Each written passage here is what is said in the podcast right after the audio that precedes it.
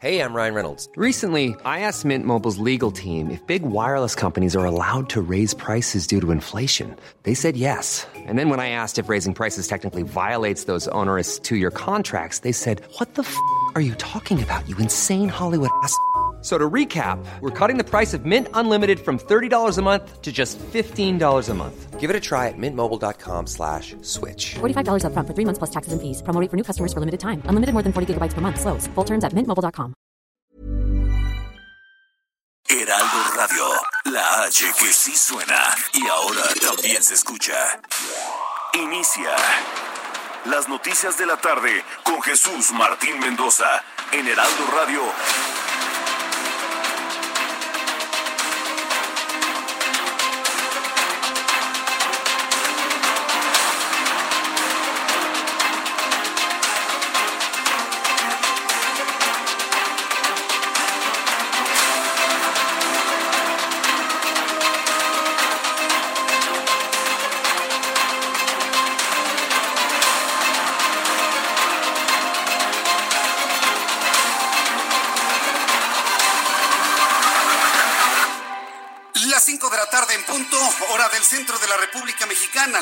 Que estamos iniciando a las 5 de la tarde, ayer, hoy y mañana únicamente. Y le doy la más cordial bienvenida a nuestro programa de noticias. Me da un enorme gusto saludarle a través de los micrófonos del Heraldo Radio a toda la República Mexicana. Estamos ya listos con la información más importante que ha ocurrido en las últimas horas en México y en el mundo. Súbale el volumen a su radio, que le tengo lo más destacado hasta este momento. Le saluda Jesús Martín Mendoza, que siempre con mucho gusto le saludo con las noticias a esta hora de la tarde. En primer lugar, quiero informarle que ya el mundo tiene en este momento un millón de transmitidos por el coronavirus, por el COVID-19, y la cifra de personas fallecidas ya alcanza los 50 mil en todo el planeta. El pronóstico, los pronósticos de la Organización Mundial de la Salud se cumplieron y este jueves se ha superado el millón de personas contagiadas por coronavirus, que ha dejado hasta el momento un total de 51 mil 485 fallecidos en más de 180 países. Y ya de esta manera podemos advertir cómo la mortalidad de este virus ha alcanzado ya la cifra, o bueno, el porcentaje del 5%. Es decir, ha ido creciendo la mortalidad de este virus y más adelante aquí en el Heraldo Radio vamos a tener todos los detalles. Recuerde que en punto de las 7 de la noche está la conferencia mm, vespertina nocturna de la Secretaría de Salud para conocer los últimos datos tanto mundiales como de lo que ocurre en México. También le informo que el presidente de la República, Andrés Manuel López Obrador, informó que ayer miércoles comenzó el plan de atención a enfermos por coronavirus en 80 hospitales del Instituto Mexicano del Seguro Social Bienestar, los cuales fueron adaptados para atender a los infectados graves. De esta manera se informó por parte de la doctora Lara Saldaña, jefa del Hospital Rural del IMSS Bienestar en Tlajiaco, Oaxaca. Es el modelo que el programa de Bienestar está implementando en los 80 hospitales que tiene el programa en todo el país. Eh, eh, tenemos en cada uno de los hospitales a partir del día de hoy, al 100% de los 80 hospitales tienen una unidad móvil al, a, cercano a la, a la puerta de cercano a la puerta, dice, efectivamente, todos los, eh, los hospitales del IMSS Bienestar de alguna manera buscan estar cerca de las personas que tienen coronavirus. Más adelante le voy a tener todos los detalles de lo que se informó el día de hoy. Y debido a la epidemia de coronavirus que se ha extendido en todo México y ha calificado como grave de atención prioritaria, el gobierno del estado de Guerrero determinó suspender las actividades recreativas en las playas del estado. Está cerrado Acapulco. Aunque usted quiere irse a Acapulco, no va a encontrar playas, está completamente cerrado y así lo informó, así lo anunció el propio gobernador constitucional de Guerrero, Héctor Astudillo. El próximo viernes iniciarían las normales vacaciones de Semana Santa. En nuestra preocupación en un estado como Guerrero, que tenemos 500 kilómetros de playas, consiste en que año con año viene una gran cantidad de familias principalmente. Creo que es muy importante establecer alguna ruta eh, en la que vayamos mucho, muy alineados todos los que tenemos intereses turísticos. El tema de las playas, que es un tema muy delicado y es un tema que urge tomar una determinación, pero entre todos y con todos, porque sería muy delicado que en algunos lugares alguna playa quedara abierta y en algunos otros lugares se cerrara. Esto es lo que dice el gobernador de Guerrero, Héctor Astudillo. Además, hay otras informaciones que no me gusta darle, pero se lo tengo que informar. Fíjese que en nuestro país, tres médicos han perdido ya la vida por coronavirus. Los tres casos trabajaban en hospitales, clínicas del Instituto Mexicano del Seguro Social en Monclova, Coahuila, la ciudad de Zacatecas, y una tercera víctima la hemos conocido ya en el estado de Hidalgo. Esto es verdaderamente complejo, triste, pero se lo tengo que informar. Ya tres médicos han perdido la vida por coronavirus por atender precisamente a pacientes con este mal. Por lo tanto, yo quiero decirle que los médicos y enfermeras son verdaderos héroes. Hay que respetarlos, hay que ayudarlos, hay que transportarlos, hay que apoyarlos. Son verdaderos héroes que están ofreciendo y ofrendando la vida por la sociedad mexicana. También quiero informarle que y de esto le voy a platicar en mi columna del día de mañana, Ojos que si ven, en la edición impresa del Heraldo de México, sobre el sarampión. No se pierda mañana los datos que le comparto sobre sarampión. La Secretaría de Salud está informando que se reportan al menos 108 casos confirmados de sarampión distribuidos entre la Ciudad de México, el Estado de México y Campeche. ¿Cuál es el problema del sarampión? Bueno, pues es una enfermedad también grave, es una enfermedad potencialmente mortal sobre todo cuando se complica. Más adelante le voy a platicar finalmente ahora el nuevo reto que tenemos con el sarampión, una enfermedad que consideramos ya erradicada desde la década de los 70, pero que ha vuelto a aparecer en nuestro país. Le tendré detalles más adelante. También le informaré que este jueves Yoli Emi, excomisionada del Instituto Veracruzano de Acceso a la Información y Protección de Datos Personales, fue vinculada a proceso por tres delitos, abuso de autoridad, coalición y ejercicio indebido de funciones, coacción más bien el delito sería abuso de autoridad, coacción y ejercicio indebido de sus funciones. Más adelante le platicaré también. Mientras tanto, en este resumen le adelanto que el presidente de la Confederación Patronal de la República Mexicana, Coparmex, Gustavo de Hoyos, aseguró que quien crea que con medidas tradicionales se podrá enfrentar esta crisis es porque no ha comprendido la profundidad y el daño que puede ocasionar a la economía mexicana el COVID-19. Esta es la voz de Gustavo de Hoyos, que ha sido uno de los hombres más criticados por parte del presidente de la República el gobierno federal no tiene la capacidad para mantener con transferencias directas por varios meses a la población que puede quedar sin empleo. Por eso una prioridad no para las empresas, una prioridad del país eh, fundamental tiene que ser preservar el ingreso de las familias. Esto es lo que comenta Gustavo de Hoyos, ya de lleno, en una crítica clara al gobierno federal sobre su no capacidad para poder enfrentar la crisis de coronavirus. Mientras tanto, le informo que el 95% de los muertos por coronavirus en Europa eran mayores de 60 años, aunque la Organización Mundial de la Salud ha aclarado que todas las personas de toda edad están susceptibles a tener los efectos del coronavirus Debo informar que el responsable de la Oficina Europea de la Organización Mundial de la Salud, Hans Kluge, dijo que el 95% de los muertos por este virus en Europa contaban con más de 60 años. Sin embargo, advirtió que la edad no es un único factor de riesgo para sufrir eh, los efectos graves del coronavirus. Bueno, pues ahí tenemos el problema asociado con la obesidad, con la hipertensión arterial, con la diabetes, los altos índices de glucosa en sangre, en fin, platicaremos también de esto más adelante. Y el abierto británico de golf 2020 podría verse también afectado por la pandemia de coronavirus y es el evento que está programado a desarrollarse en julio próximo y estaría nada de quedar suspendido, es decir, pospuesto. Según diversos eh, reportes de prensa locales, los organizadores estaban a la expectativa de ver qué ocurría con Wimbledon, por lo que una vez cancelado el Gran Slam de tenis, deja colgado en un hilo la realización del torneo de golf. Bien, pues todo esto y mucho más le voy a presentar aquí en el Heraldo Radio y por supuesto también toda la información que se genera en las entidades de la República Mexicana. Saludo con muchísimo gusto a mi compañero Germán Medrano, quien es nuestro corresponsal en Baja California Sur y antes desde Baja California, pero en el norte, Atahualpa Garibay, en donde me informa que ya son cuatro los decesos por COVID-19. Adelante, Atahualpa, te escuchamos. Muy buenas tardes. Buenas tardes, Jesús Martín. Buenas tardes a la, audiencia.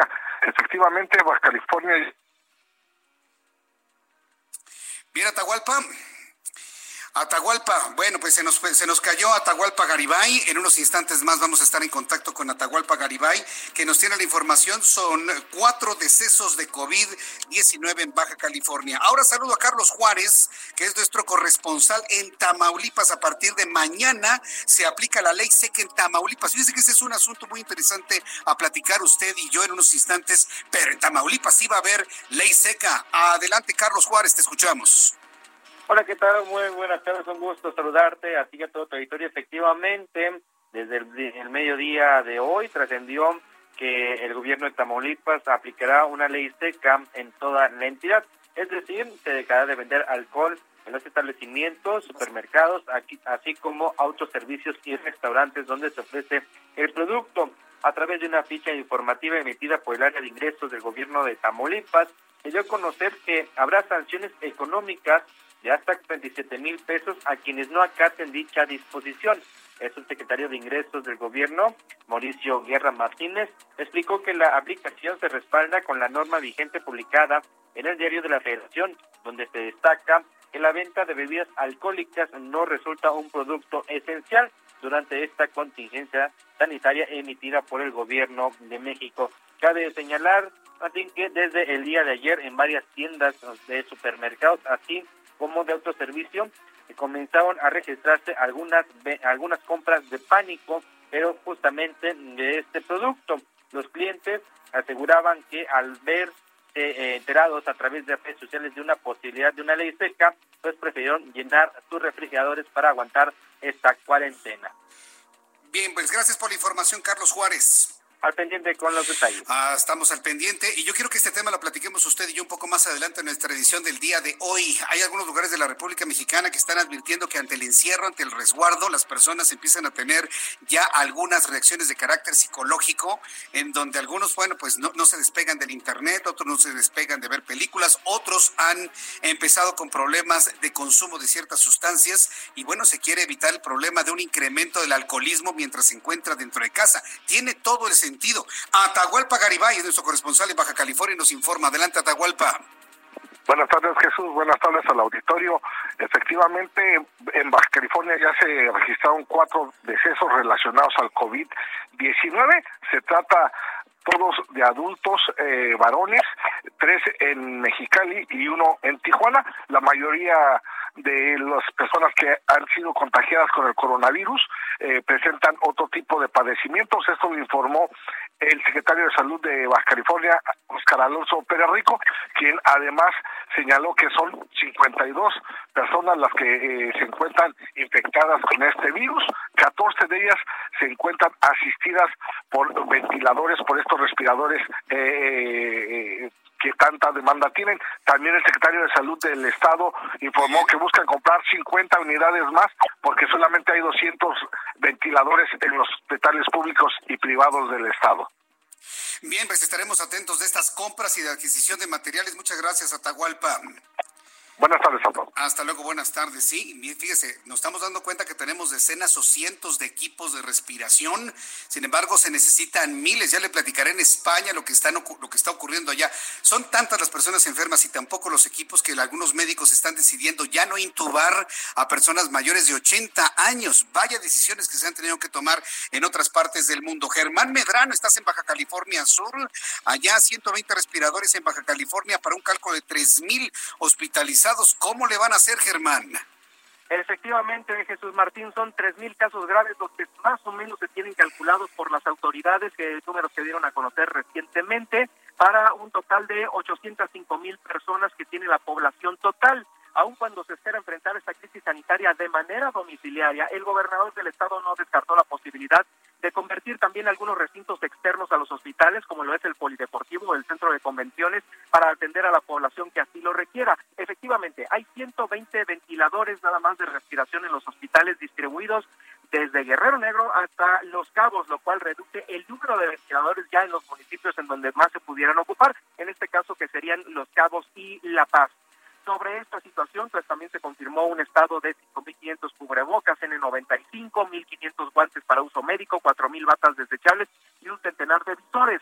Eh, con estas eh, cifras de este equipo, déjame decirte que mucho personal también de la zona norte del estado se ha quejado porque los mismos hospitales no tienen el equipo necesario. Ahora, eh, la medida que se ha tomado ya respecto a este panorama que se vive en Baja California Sur es emitir un manual para el manejo de cadáveres, que es eh, justamente lo que ha dado a conocer la Comisión Estatal para la Protección contra Riesgos Sanitarios. Ya fue aprobado y distribuido a todas las funerarias del Estado para el manejo, preparación y traslado de cadáveres. No se va a velar el cadáver, va a haber un tiempo mínimo con los familiares, no, va, no habrá embalsamamiento, entre las medidas principales de Jesús Martín. Bien, pues gracias por la información, Germán Medrano. Es una situación que empieza a preocupar evidentemente a los habitantes de esta parte del país y al resto de la República. Gracias, Germán. Estaremos en contacto. Estaremos en contacto, sí, porque le voy a decir una cosa, hasta este momento se ha hablado del peligro del colapso del sistema hospitalario, pero también puede colapsar el sistema funerario. Y ese es el asunto que también evidentemente preocupa en varias partes de la República Mexicana. Vamos con nuestros compañeros reporteros urbanos, periodistas especializados en información de ciudad. Alan Rodríguez, ¿en qué zona de la ciudad te encuentras? Adelante, Alan. Excelente tarde, Jesús Martín. Te informo que hace unos momentos inició el retiro de manifestantes, los cuales se encontraban plantados frente a la fachada de Palacio Nacional, esto en el primer cuadro de la capital. Se trató de indígenas artesanos de diferentes comunidades, quienes a lo largo de esta semana solicitaron apoyo por parte del gobierno de la Ciudad de México, esto ante las bajas ventas de sus productos. Y es que derivado de esta contingencia de salud, no se les ha permitido instalar sus puestos ambulantes y ya en estos días están pasando la muy mal, es lo que nos han comentado. En un principio se les consideró para el programa de emergencia económica destinado a personas vulnerables, a quienes les correspondería un bono de 1.500 pesos con los que se podrían ayudar, ayudar, perdón, durante los días de resguardo. Sin embargo, se está exigiendo una cantidad mayor y esa es la razón del bloqueo que realizaron al circuito del Zócalo. Luego de una junta con representantes de la oficina de gobierno, se les ofreció, además del apoyo mencionado, una cantidad adicional para aquellos que deseen regresar a sus lugares de origen mientras pasan estos días de contingencia por el COVID-19. Es el reporte que tenemos desde la zona centro. Muchas gracias por la información, Alan Rodríguez. Estamos al pendiente. Excelente tarde. Ah, hasta lo que te vaya bien. Vamos con José Arturo García, que está muy pendiente de lo que sucede en la Ciudad de México, en, con sus cámaras, con sus drones, todo lo que está observando en esta ciudad. Adelante, José Arturo. Gracias, muy buenas tardes, este Jesús Martín. Estamos en la zona sur de la capital, precisamente recorriendo parte del eje 1 Poniente, canal de Miramontes, para usted que deja toda la zona de Tasqueña y en dirección hacia la zona de Cuapa. Avance constante sin ningún contratiempo vial. Desértica la ciudad prácticamente aquí en la zona sur de la capital. Mismas condiciones vehiculares procedente del anillo periférico y también de la zona de Xochimilco con dirección hacia el entronque Calzada del Hueso, la zona de la Alameda del Sur y continuar directamente hacia el entronque a Circuito Interior Río Churubusco. Tenemos probabilidad de lluvia en esta tarde, así que tómelo muy en consideración. Regresamos contigo y seguimos al tanto. Buenas tardes. A José Arturo García, que nos ha tenido toda la información. Todos nuestros compañeros reporteros urbanos están recorriendo las calles de la Ciudad de México para informarle a usted por dónde sí y por dónde no debe circular. Bien, pues cuando ya en este momento son las 5 de la tarde con 17 minutos hora del centro de la República Mexicana, le recuerdo que hoy es 2 de abril del año 2020. Y vamos a revisar con mi compañero Abraham Arriola lo que sucedía un día como hoy en México. Esto es un día como hoy en México. 1867 se lleva a cabo la toma de Puebla por el ejército al mando del general Porfirio Díaz. Sí, aunque no lo crean, Porfirio Díaz ayudó bastante al gobierno de Benito Juárez y gracias a esta estrategia logró hacer retroceder el imperio de Maximiliano. 1914, las fuerzas de la División del Norte al mando de Francisco Villa triunfaron en Torreón, una ciudad defendida por tropas huertistas luego de dos semanas de intensos combates. Además, hoy es el Día Internacional del Libro Infantil. ¿Qué mejor actividad para los pequeños que leer un libro? Esta celebración se realiza desde 1965 en conmemoración del nacimiento del escritor danés Hans Christian Andersen, escritor de El Patito Feo y La Sirenita, entre otros. Además, hoy es el Día Mundial de la Concienciación sobre el Autismo. Esto es un día como hoy en México. Muchas gracias, Abraham Arriola, por las efemérides del día de hoy. Y mire qué importante es esto del Día de la Conciencia del Autismo. Se ha hablado tanto debo decirle que ya tenemos 20 años desde el punto de vista mediático, desde el punto de vista medios de comunicación que nos hemos dedicado al tema del autismo. ¿Y, por qué me detengo en ello? Porque precisamente es algo que le escribo en mi columna Ojos que si ven mañana en la edición impresa.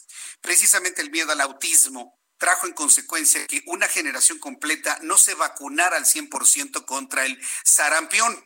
Hubo un miedo que evidentemente ya está aclarado por parte de los científicos y de los médicos eh, pero en su momento hubo un miedo a que la vacuna triple viral y la doble viral desencadenaran casos de autismo en los niños. Hoy ya está finalmente superado este tema, pero en su momento hubo gente que no se vacunó y hoy precisamente la falta de cobertura de vacunación por sarampión es lo que trae los casos que ha dado a conocer la Secretaría de Salud.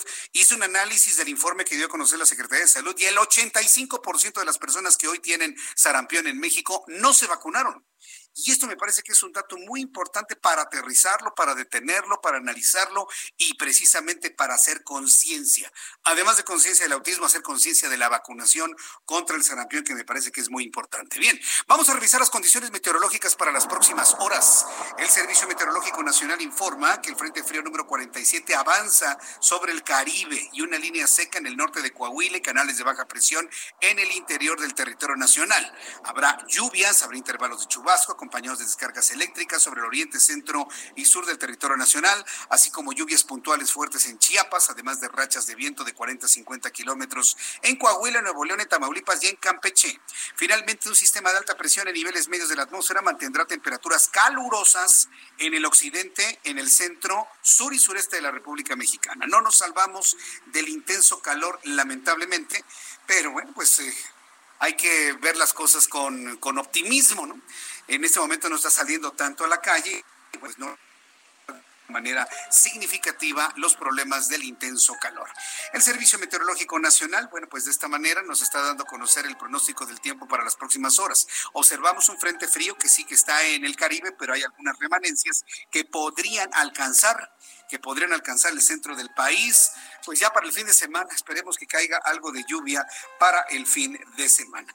Bien, bueno, pues ya con estos elementos atmosféricos le doy a conocer el pronóstico del tiempo para las siguientes ciudades. Amigos que nos escuchan en Acapulco, Guerrero, quiero decirles que las playas están cerradas por órdenes del gobernador Héctor Astudillo. Sin embargo, lo que no se cierra es el calorcito que hay en Acapulco. En este momento 29 grados en Acapulco con un pronóstico de temperatura mínima de 24 y una máxima de 30 para nuestros amigos que nos escuchan en Tampico, Tamaulipas, hace algo de fresco, algo de viento, sobre todo temperatura mínima 17, máxima Villahermosa, Tabasco. La temperatura en este momento en Villahermosa es de 29 grados. La temperatura mínima estará en 22 y la máxima para mañana 32 grados Celsius. Amigos que nos escuchan en Guadalajara, Jalisco, a través del 100.3 de frecuencia modulada. La temperatura en este momento 26 grados en Guadalajara. La temperatura mínima 19 y la máxima alcanzará 31 grados Celsius. Y aquí en la capital de la República, una temperatura de 25 grados. La temperatura mínima para mañana 13 se pronostica lluvia, fíjense, para mañana pronóstico de lluvia en la Ciudad de México y una máxima esperada de 25 grados Celsius.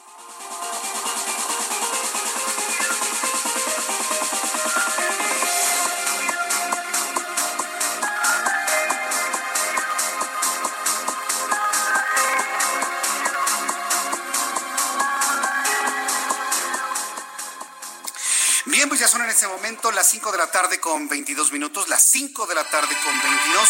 Quiero recordar a nuestros amigos que estamos iniciando a las 5 de la tarde. Ayer lo hicimos, ayer miércoles, hoy jueves y mañana viernes. A partir del próximo lunes, le invito para que escuche nuestro programa de noticias como lo hemos hecho a lo largo de casi un año, a partir de las 6 de la tarde, de 6 de la tarde a 8 de la noche en toda la República Mexicana. Bien, primera noticia de este día. El mundo continúa luchando contra el coronavirus y a reserva de esperar la cifra exacta, puntual, que nos dé la Secretaría de Salud hoy a las 7 de la noche. Quiero informarle que los pronósticos de la Organización Mundial de la Salud finalmente se cumplieron y hemos rebasado el día de hoy, para que lo anoten en la agenda, hoy 2 de abril, se ha rebasado el millón de personas transmitidas con el coronavirus. Y bueno, pues eh, hay que hablar de 51.485 personas que han fallecido. Esto, bueno, de alguna manera ya coloca el índice de letalidad ligeramente por arriba del 5%, ligeramente arriba del 5%.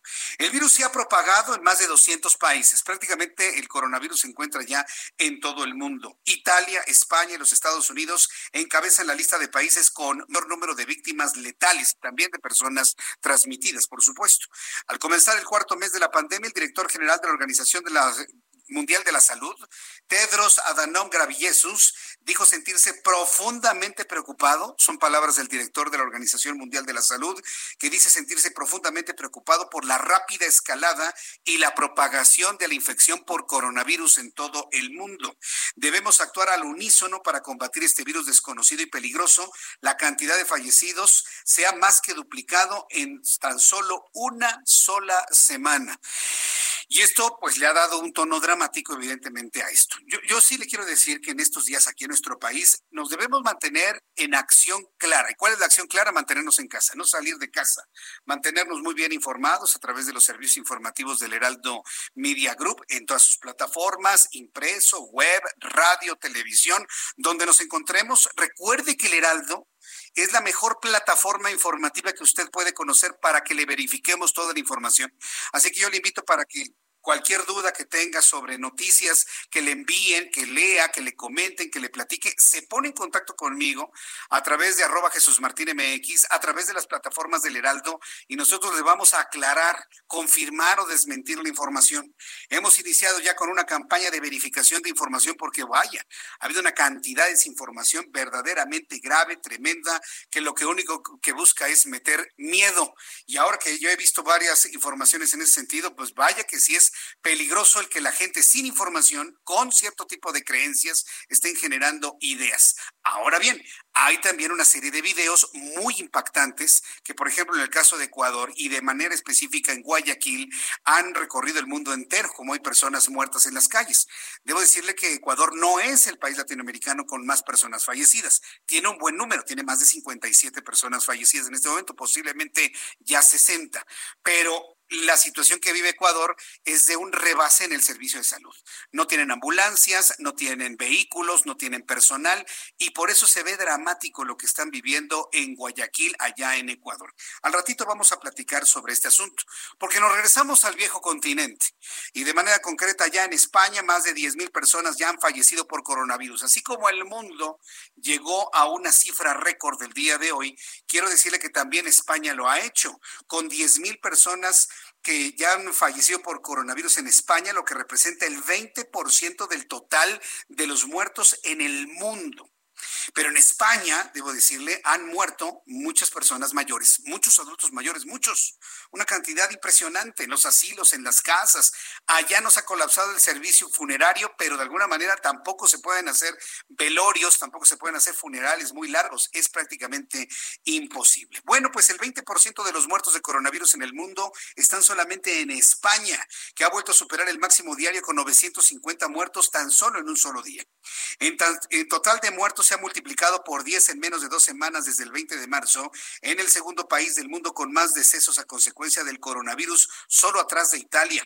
A pesar de estos datos, el ministro de Sanidad, Salvador Illa, en España, aseguró que ese país se encuentra en una fase de estabilización y anunció que el objetivo de esta semana es la ralentización de los contagios. Pero el daño del coronavirus está hecho el daño está hecho. Estamos hablando de que han fallecido una cantidad impresionante, miles de ancianos, miles de personas adultas mayores, miles de personas con obesidad y problemas crónicos preexistentes. Y esto llama poderosamente la atención en la forma en la que se está comportando este virus, que también afecta a adultos, adultos jóvenes, jóvenes, adolescentes, niños y hasta bebés. En Estados Unidos ayer se conoció el primer caso de un bebé con coronavirus con tan solo seis meses. Más del 95% de los muertos por coronavirus en Europa, esto va de la mano con lo que le estoy platicando, sucede en España, era mayor de 60 años. No quiero decir que alguien que tenga 60 años, 61, 62 ya sea un adulto mayor. Por supuesto que no. Y aquí podemos entrar usted y yo en un debate enorme de cuál es la barrera, cuál es la frontera cronológica para decir que una persona es de la tercera edad. Es un debate que en este momento no tendría ningún sentido. Pero sí el visualizar que a partir de ciertas edades se concentra la cantidad de personas más afectadas por coronavirus y de fallecimientos. Y esta edad son los 60 años. Así lo dio a conocer Hans Kluge, responsable de la Oficina Europea de la Organización Mundial de la Salud. Sin embargo, advirtió que la edad no es el único factor nos dijo que la edad no es el único factor por, de riesgo, porque también a las personas jóvenes se encuentran en riesgo. El 80% de los fallecidos tenían al menos otro problema de salud preexistente. Aseguro que el dato positivo es que existen personas, eh, evidentemente son garbanzos de a como decimos en México, personas que tienen 100 años de edad, 99, 98 años, que se han enfermado de coronavirus y se han curado y han salido adelante tiene que ver con el estado de salud preexistente, si la enfermedad es grave o no. Si usted es un hombre y una mujer con potencia, con fuerza, se cuida, se alimenta bien, no tiene hipertensión, no tiene obesidad, toma sus vitaminas, come a sus horas, descansa perfectamente bien, hace deporte, usted se mueve, pues prácticamente el mensaje que está enviando la Organización Mundial de Salud es que es una persona con pocas probabilidades de desarrollar, aunque tenga el virus, de desarrollar los efectos que lo pueden encaminar hacia una situación de gravedad e incluso la muerte. El reloj marca las 5 de la tarde con 29 minutos. Voy a ir a los anuncios, voy a ir a los mensajes comerciales y regreso enseguida con más información sobre esto, las actualizaciones que tenemos en todo el mundo. Le vamos a tener propuestas interesantes para poder realizar en casa. Eh, hay muchas personas que me han estado preguntando si pueden salir a pasear o pasear al perro. Según lo que ha establecido la propia Secretaría de Salud, la respuesta es no. Vamos a hablar sobre esto después de los anuncios y le invito para que me escriba, se ponga en contacto conmigo a través de mi canal Jesús Martín MX en YouTube, en donde lo estoy saludando, y también a través de mi cuenta de Twitter, arroba Jesús Martín MX. Escuchas a Jesús Martín Mendoza con las noticias de la tarde por Heraldo Radio, una estación de Heraldo Media Group. Heraldo Radio.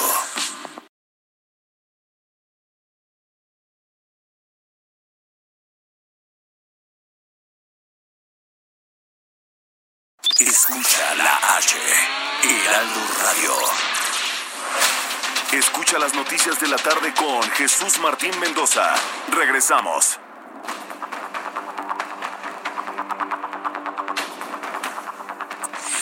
Reloj marca en este momento a las 5 de la tarde con 33 minutos, hora del centro de la República Mexicana. Muchas gracias por estar con nosotros aquí en el Heraldo y gracias también por sus comentarios a través de mi cuenta de Twitter, arroba Jesús Martín MX. Gracias a todas las personas que ya nos siguen. Ernesto Guevara, muchas gracias. Vaya Arboledas, me dice Jesús Martín, el Vive Latino no se suspendió por la cercanía del patrocinador, mismo que hizo algún tipo de soborno para golpear la planta cervecera de modelo y ganar la guerra por la cerveza en California. Ay, muy aventurado, ¿no? Vaya arboledas, pero bueno, gracias por eh, compartirnos este comentario. Ivanjo Villanueva, Jesús Martín, saludos. Este horario de las 5 de la tarde a las 8 de la noche es excelente. Como lo tenías antes en la otra estación, está perfecto para enterarse de las noticias que das. ¿A dónde se puede hacer la petición para que te quedes con este horario? Bueno, yo voy a transmitir todas estas inquietudes general del Heraldo eh, pero bueno, pues las decisiones están tomadas, estaremos de 5 a 8 solamente hoy y mañana.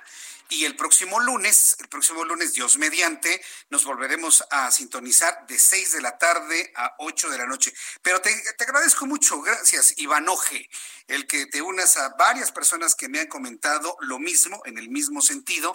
Y bueno, pues ya te digo, las decisiones las toman nuestros amigos de la Dirección General del Heraldo Media Group.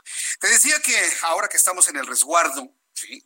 Que, que todavía, por lo menos en México, no se habla de un resguardo obligatorio, pero sí un resguardo voluntario para evitar exponernos a personas que pudiesen tener el coronavirus, pues nos mantiene en el hogar con una gran cantidad de actividades. Yo sí quiero invitar a la gente que retome algún libro, que retome algún texto de su biblioteca, de su librero, y también pueda dedicar un tiempo a la lectura. Me parece que es muy importante, edificante, y además eh, puede ser el inicio de una muy buena costumbre que mucha gente no tiene en este país. Sería formidable, sería maravilloso que después del resguardo por coronavirus que nos va a durar varios meses, México se convierta en un país un poco más lector.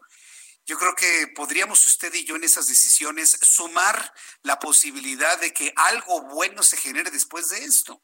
Algo bueno se está generando, estamos más en contacto con la familia, dialogamos más, estamos más en contacto entre nosotros mismos, hay más problemas de violencia intrafamiliar también, por supuesto, y otros problemas asociados a lo mismo, pero son más las historias buenas que las malas, eso me queda completamente claro. Y para que usted tenga una serie de actividades en casa, en esta tarde me da mucho gusto saludar a una compañera de hace mucho tiempo en otras estaciones de radio y que hoy me da un enorme gusto poderla saludar en esta, en esta emisión del Heraldo Heraldo Radio. Se trata de Mónica Reyes, quien nos tiene más información aquí en el Heraldo. Mi querida Mónica, me da mucho gusto saludarte. Bienvenida. Muy buenas tardes. Hola Martín, muchas gracias. Igualmente a mí me da un gustazo enorme estar contigo también. Y bueno, pues en este momento tenemos que cambiar de micrófono, ¿verdad? Porque si no... Sí, falló el micrófono. Sí, ¿cómo estás? Me da muchísimo estar contigo en este tu espacio informativo. Claro que sí, es un privilegio, un agasajo compartir contigo este micrófono y sobre todo decirle a nuestro público que no debe de perderse la oportunidad, como bien señalas, de convivir, de leer, pero también de hacer ejercicio, ¿no crees? hay que también estar activos de alguna manera dentro de casa y creo que lo que nos vas a platicar va en ese sentido, Mónica. Claro, en ese sentido va. Y mira, escucha Martín, mi querido Martín, mi amigo, igual que todo tu público, que vamos a darles brevemente una información importante sobre ejercitarnos en nuestro hogar. No hay que salir, no hay que desesperarnos, no hay que picarnos los ojos, ¿verdad? Porque a veces eso también se puede complicar. Tenemos en la línea telefónica a Carla Daffer. Carlita nos va a platicarte algo muy espectacular para poder hacer ejercicio, como si estuviéramos en el gimnasio. ¿No es así, Carlita? Adelante. Así es, mi queridísima Mónica. Muy buenas tardes. Jesús Martín, buenas tardes. Y estoy encantada de poder hablar contigo y con todo tu auditorio. Y bueno, debido a la situación que estamos viviendo hoy en día, en donde efectivamente debemos y tenemos quedarnos en casita, les traigo la solución perfecta que les va a cambiar radicalmente sus días en casa, se los aseguro. Y es que es momento de que todos, por favor, los que me están escuchando, dejen de hacer lo que están haciendo y por favor tomen papel y nota del siguiente número que les voy a dar, porque estoy segura que lo van a necesitar en un momentito más. Así que ahí les va. 55 41 66 39 98. Se lo repito, 55 41 663998 sin costo de cualquier parte de la República Mexicana. Y déjame platicarte, Mónica y Jesús, que esta cuarentena, bueno, pues está causando muchos, en muchos de nosotros, estrés, ansiedad, angustia, depresión y por lo mismo es el momento perfecto para mantenernos activos desde la comodidad de nuestra casa con Aptomic. Y es que déjame presumirte, porque Aptomic es una chulada, Mónica. Sí es el nuevo gimnasio portátil con el que puedes tonificar y fortalecer todos los músculos del cuerpo de una forma muy fácil, muy práctica y sobre todo eficaz.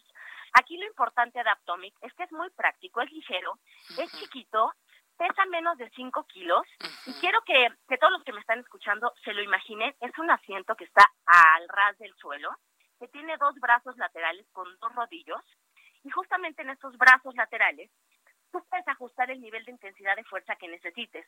Viene con tres resistencias, es decir, principiante, intermedio y avanzado. Si nunca has hecho ejercicio, no te preocupes, no te va a costar ningún trabajo, es muy práctico y es muy fácil. Además, puedes trabajar todo tu cuerpo, desde la parte superior, podemos hacer pecho, hombros, brazos, hasta la parte inferior glúteos y piernas, que eso es para hombres, mujeres, para todos en casita. Y por supuesto podemos hacer abdomen y también puedes hacer ejercicio cardiovascular, que no te lo imaginarías, porque lo ves tan chiquito que no crees todas las bondades que tiene. no me imagino. déjame platicarte, Moni, que el secreto de Abdomic es que hay una resistencia al bajar y hay un impulso al subir hay que tener muy en cuenta que al momento de hacer ejercicio, lo más importante es hacer ejercicio con conciencia, tener una buena técnica, no hacerlo a lo loco, ¿no? Sí. Que de pronto dices, ahora le vamos a ponernos a hacer sentadillas abdominales y, te, y tienes contracturas o lesiones. Entonces, de esta manera puedes ejecutar tus ejercicios de manera correcta y adecuada sin temor a lastimarte ni exponerte, que eso es lo más importante al momento de hacer ejercicio. Pero que lo hagas con calidad. Entonces, déjame repetirles el teléfono para que lo anoten en casita. Ahí les va, 554166 3998. Sin costo alguno, marcando de cualquier parte de la República. ¿Eh? Además, Moni, quemas calorías, fortaleces todo el cuerpo, tonificas el cuerpo y lo mejor y lo que más me gusta es que es para toda la familia. Eso está excelente. Es un momento perfecto, ajá, para que disfruten de una gran experiencia de hacer ejercicio con sus hijos, por ejemplo, con su pareja, con sus papás. Debe ser un momento, la vida nos está dando una pausa para que tengamos hoy en día, este tiempo que tanto hemos pedido y que, y que carecemos tantas veces, ¿no? Decimos, no tengo tiempo para, para hacer ejercicio. Bueno, hoy la vida nos lo está presentando y nos está dando la oportunidad de hacer ejercicio en casa. Así que yo les aseguro que utilizando Atomic 10 minutos al día, cinco veces a la semana, durante esta cuarentena vamos a tener cambios que son radicales. Me encanta, me encanta Carlita la idea, pero por favor, una super promoción danos en este momento para todo este público que amablemente nos está sintonizando. ¡Qué maravilla! Y les da una promoción, Sasa de Innova, que es calidad, prestigio y confianza. Por eso les traigo esta mega oferta. O mega oferta. Ahí les va el teléfono nuevamente. Sí. 5541 66 3998, pero solamente tienen 20 minutitos para llamar al 5541-663998, porque les voy a mandar dos Atomic al 50% de descuento. Imagínate nada más. Sí. Se llevan dos gimnasios portátiles a mitad de precio. Qué bien. Y además les voy a mandar eh, la nueva eh, parrilla antiadherente Mr. Cook, que es una parrilla con la que puedes cocinar sin una gota de grasa, es muy práctica, es efectiva, en menos de tres minutos. Y por si fuera poco, ahora con este periodo de contingencia, les voy a mandar el kit de Vivac 30, que viene en una solución en spray y gel, que puedes mantener cualquier espacio libre de virus y bacterias, puedes desinfectar toda tu casa para todos estos tiempos que son tan necesarios. Entonces solamente tienen 20 minutitos, Moni, para marcar 5541 663998 y qué mejor momento que cuidar nuestra salud física y mental de la mejor forma que es haciendo ejercicio con Aptomic. No hay mejor inversión definitivamente que nuestra salud. Así que yo le digo a toda la gente que nos está escuchando que no lo piense más. Agarre su teléfono en este momento 5541 66 3998 y que se lleven salud a su casa. Perfecto. Hay que ponernos activos, felices y qué mejor que con Aptomis. Así es, con mucho ejercicio, mucha paz mental, mucha paciencia y corre tiempo, mi querida Carlita Daffer. Gracias, Moni. Pues te mando un abrazo a ti, a Jesús Martín y pues a, ponernos a hacer ejercicio desde casa. Así sea. Muchas gracias. Gracias, Martín. Un abrazo. Muchas gracias, Mónica Reyes. Qué gusto el que nos volvamos a encontrar ahora en micrófonos de radio. Fuerte abrazo, que te vaya muy bien. Igual, igual. Gracias. Mónica Reyes, que convivimos hace algunos años en alguna otra emisora de radio. Y bueno, pues hoy aquí trayéndonos precisamente una de las opciones que le digo, tenemos que aplicar en nuestra casa para no aburrirnos. Hay muchas personas que están haciendo el resguardo por coronavirus de una manera puntual, de una manera ortodoxa, religiosa. Y bueno, pues Mónica nos ha traído esta opción. Nuevamente, gracias a Mónica Reyes. Cuando el reloj marca las 5 de la tarde con 44 minutos, hora del centro de la República Mexicana.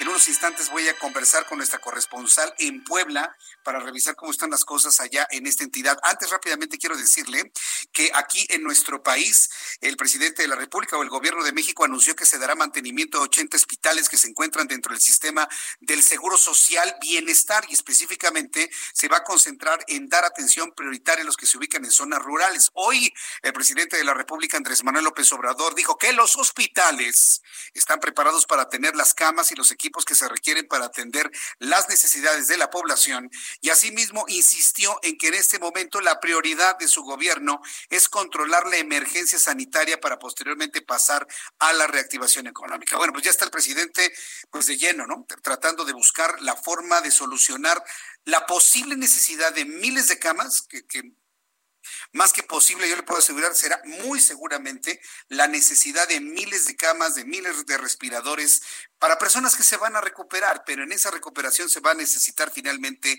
todo ese equipamiento. Entonces, 80 hospitales del Seguro Social Bienestar están empezando ya a atender a personas con coronavirus. Quiero también decirle que lamentablemente ante esta situación. En algunas partes de la República Mexicana, en Nayarit, tengo entendido, se han presentado algunos casos. Algunos pobladores no quieren en sus hospitales a personas atendidas por coronavirus. Y esto nos ha puesto en una situación muy difícil en México y en una imagen verdaderamente terrible en nuestro país, de ser un país que discrimina, un país que agrede a las personas. Ayer hablábamos de los médicos, hablábamos de las enfermeras. Bueno, pues ahora tenemos información de que hay amenazas hasta de quemar hospitales. Imagínense de lo que estamos hablando. Bueno, pues eh, contrario a esto, cada vez más hospitales van a estar atendiendo casos de coronavirus. Inclusive el propio presidente de la República, Andrés Manuel López Obrador, hizo un llamado a los directivos y dueños de hospitales privados. Ya desde la presidencia de la República hay un llamado a los dueños de hospitales privados desde coronavirus COVID-19 y dijo que no se puede ocultar las cifras de enfermos y fallecidos. A ver, un momento, presidente. El, el, sector salud privado no está ocultando absolutamente nada. Simplemente les han prohibido hacer pruebas a los laboratorios, a los hospitales. Les han dicho que no, que eso lo hace el sector salud que Indre es el que de alguna manera está mm, dando a conocer y oficializando los casos. No, no, no. El sector privado no está ocultando nada. Simplemente están atendiendo una instrucción de la Secretaría de Salud de no hacer pruebas. Que eso quede completamente claro. Porque imagínense nada más en qué caballo vamos. Les prohíben hacerlo y luego de manera pública dice el presidente, no, no, no, a ver, no oculten las cifras. No, no, no. El sector salud no está ocultando nada. El sector salud privado porque si a esas vamos, vamos a pedirle al sector privado que nos diga cuántos casos de coronavirus tiene y cuántas personas han fallecido. Y va a ver que las cifras van a ser más que sorprendentes. Explicó que el gobierno tiene capacidad de atención para la emergencia sanitaria, pero el sector privado representa un porcentaje importante con el que se puede contribuir a esta crisis. Y le voy a decir una cosa, lo van a hacer y ya lo hacen. ¿eh? Contribuyen en la atención y en la ayuda a las personas que lo necesiten. Expresó que las personas mayores son susceptibles de contraer el virus, por lo que pide que se les proporcione lo necesario necesario, aun cuando alguien tenga los recursos económicos para hacerse la prueba, no hay que aplicarla si no es necesario. Vamos a escuchar lo que dijo el presidente de la República. Y es un llamado respetuoso a los dueños directivos de hospitales privados que eh, sus espacios, sus camas, sus ventiladores eh, disponibles los eh, utilicen para los que de verdad necesitan. Para los que de verdad necesitan, propuso hoy el presidente de la República los hospitales privados. Yo no tengo la menor duda y conociendo precisamente a buenos amigos que tienen cadenas de hospitales, ¿sí? Eh, conozco personas que tienen cadenas de hospitales, están en la idea precisamente de atender. Conocemos médicos que verdaderamente están entregados a este, a este llamado. Y bueno, yo no tengo duda de que mañana exista algún comunicado por parte de alguna cadena de hospitales en donde van a refrendar el llamado del presidente de la República. Claudia Espinosa, nuestra corresponsal en el estado de Puebla, que nos informa que ya se llegó a 106 casos de COVID en aquella entidad. Adelante, Claudia. Así es, te saludo con gusto a ti y a los amigos del Heraldo Media Group. Pues eh, ese es el reporte que ha dado el secretario de Salud en Puebla, Jorge Humberto Uribe Telles, quien señaló además que se ha reportado ya el segundo fallecimiento de un hombre de 42 años que pues eh, tenía además el virus de inmunodeficiencia adquirida, llegó ya eh, con algunos síntomas, fue trasladado al hospital de Cholula para su atención. Sin embargo, ayer por la noche pues perdió la vida, con eso se suman dos personas fallecidas aquí en Puebla. Hay que señalar que bueno, también resaltaron que 45 de estos 106 casos ya fueron dados de alta tras cumplir pues los 14 días de seguimiento médico, sin embargo pues se mantienen en aislamiento y también dieron a conocer que hay 38 personas internadas en diversos hospitales aquí en Puebla, de los cuales pues 12 están graves debido a que se mantienen entubados por la situación que presentan. Ante eso, pues el titular de la Dependencia de Salud en Puebla, Jorge Humberto Uribe señaló que se han reforzado las medidas de vigilancia y se está trabajando para que estos cinco nosocomios, no solo el de Cholula, sino los que también serán al interior del país, puedan quedar completamente pues activos en el estado para la atención de personas contagiadas por COVID-19 aquí en Puebla. Somos ya el cuarto lugar a nivel nacional en la información que se ha generado. Muchas gracias, Claudia Espinosa, desde el estado de Puebla. Gracias, Clau. Estamos pendientes, muy buenas tardes. Estamos pendientes con nuestra periodista corresponsal en el estado de Puebla. Además, el Senado de la República, quiero informarle que le está solicitando al gobierno de la Ciudad de México, al gobierno federal, perdón, al gobierno federal, un plan de suspensión de cobro de intereses y de servicios. Misael Zavala, reportero del Heraldo Media Group, nos informa. Adelante, Misael. Jesús Martín, pues como bien lo comenta, los senadores de oposición del PAN, del PRI, de MC y de PRD propusieron al presidente Andrés Manuel López Obrador una serie de medidas en cuanto a eh, los rubros de salud y economía de los mexicanos en torno al tema del coronavirus, COVID-19. En el rubro económico, por ejemplo, los senadores piden que se apoyen las entidades federativas con recursos extraordinarios inmediatos para dar atención a la pandemia. También plantean que se debe diferir tres meses la presentación de la declaración fiscal del ejercicio de 2019, así como agilizar la devolución de los saldos a favor del IVA durante los meses que dure esta contingencia. De la misma forma, proponen suspender por tres meses, Jesús Martín, el cobro de, total e intereses de los créditos hipotecarios, tanto de tarjetas de crédito y automotrices, además de que la CFE, con agua y los prestadores de servicios de gas, internet y telefonía celular suspendan el cobro también por tres meses. Entre otras medidas económicas, se encuentra establecer un fondo financiero de apoyo extraordinario para empresas del sector turístico, fundamentalmente eh, Jesús Martín cabe señalar que estas medidas aún no son avaladas por los senadores de Morena, ni del PES, ni del PT y el Partido Verde, únicamente por la oposición, esto luego de que el presidente informó que el domingo presentará un plan económico para hacer frente a la emergencia por el coronavirus. Este es el reporte, Jesús Martín. Muchas gracias, Misael Zavala. Gracias. Hasta luego que te vea bien nuestro compañero reportero, muy atento de lo que se ha informado en el Senado de la República. Ah, recordemos que el próximo domingo a las 5 de la tarde el presidente de la República dará a conocer un paquete de reactivación económica y yo entiendo que debería contener algún tipo de paquete fiscal para las empresas de todo tipo de tamaños. Por lo pronto tengo la línea telefónica y me da mucho gusto saludar a Gabriel Funes, él es consejero de Coparmex en la Ciudad de México, a quien le agradezco estos minutos de comunicación con el Heraldo. Estimado Gabriel, bienvenido, muy buenas tardes. Buenas tardes, Jesús Martín. Muchas gracias por la oportunidad. ¿Cuáles son las medidas que se deberían tomar tanto a nivel local como a nivel federal para que las empresas, pues de alguna manera puedan mantener el trabajo, la planta de trabajo de pues miles, decenas de miles de trabajadores en la Ciudad de México y también en el resto de la República, Gabriel? Hay, hay tres tipos de medidas. La primera, medidas para eh, generar liquidez en el mundo de las empresas, especialmente las pequeñas y las medianas. Primera medida. Segunda medida, reformular el presupuesto público para reorientar recursos a la atención de esta emergencia. Y tercera, claridad en las medidas que se vayan adoptando. Estamos hablando de certeza jurídica. Eh, en, un mensaje que estuvimos viendo por parte de la secretaria del Trabajo, Luisa María Alcalde, y el propio Hugo López Gatel, quien es el subsecretario de Promoción a la Salud de la Secretaría de Salud, hablan o pidieron hace unos cuantos días solidaridad de las empresas para con los trabajadores. Pero ¿cuál es la solidaridad que necesita los parte de los gobiernos? Mira, es muy claro. La mayoría de los empleos se generan en las empresas sin empresas no hay empleos. Por lo tanto, efectivamente tenemos que ser solidarios con nuestros trabajadores, pero también se tiene que ser solidario con las empresas. Y mientras más rápido se tomen medidas para que tengan liquidez, eh, el costo que tendrá esta crisis será menor. Mientras más nos tardemos en tomar medidas, el costo será mayor.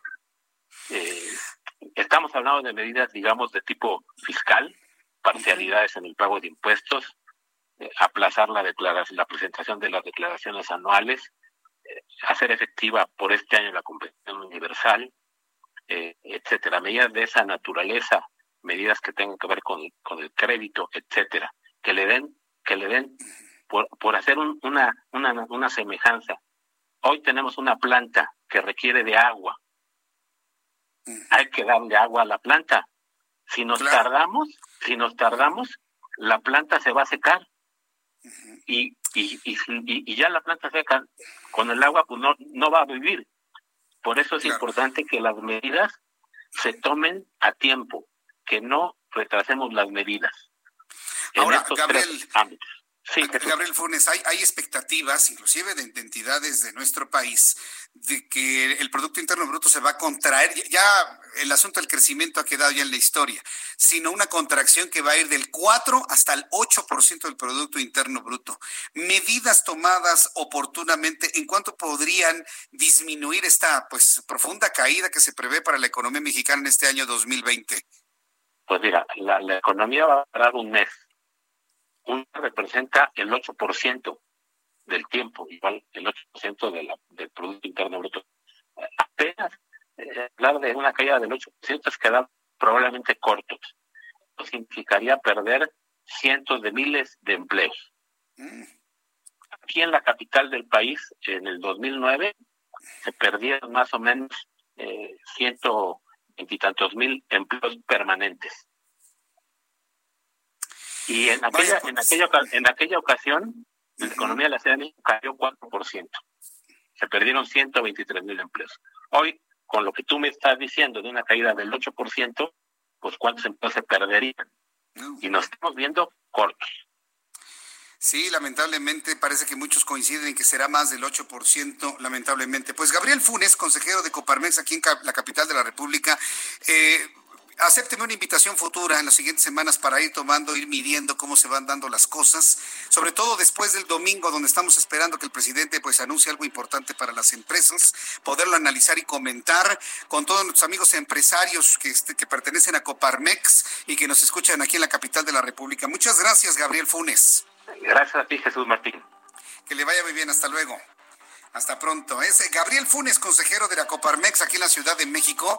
Qué dato más desalentador, pero bueno, finalmente de lo que se trata en una entrevista, de lo que se trata en una charla, es poderle dar a usted la información verdadera, la, información que verdaderamente vamos a tener enfrente.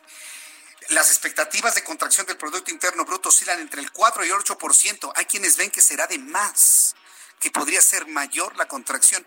Voy a ir en este momento a los mensajes comerciales de regreso con un resumen de las noticias más importantes para nuestros amigos que se unen a las seis de la tarde en nuestro programa de noticias de manera habitual y regresamos con información de la vialidad, información de los estados, le tengo internacionales, le tengo más entrevistas, bueno, mucho más aquí en el Heraldo Radio. Siga con nosotros. Escuchas a Jesús Martín Mendoza con las noticias de la tarde por Heraldo Radio, una estación de Heraldo Media Group. Heraldo Radio, la H que sí suena y ahora también se escucha.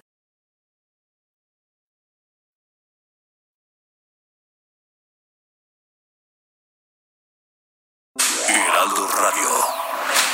Escucha las noticias de la tarde con Jesús Martín Mendoza. Regresamos.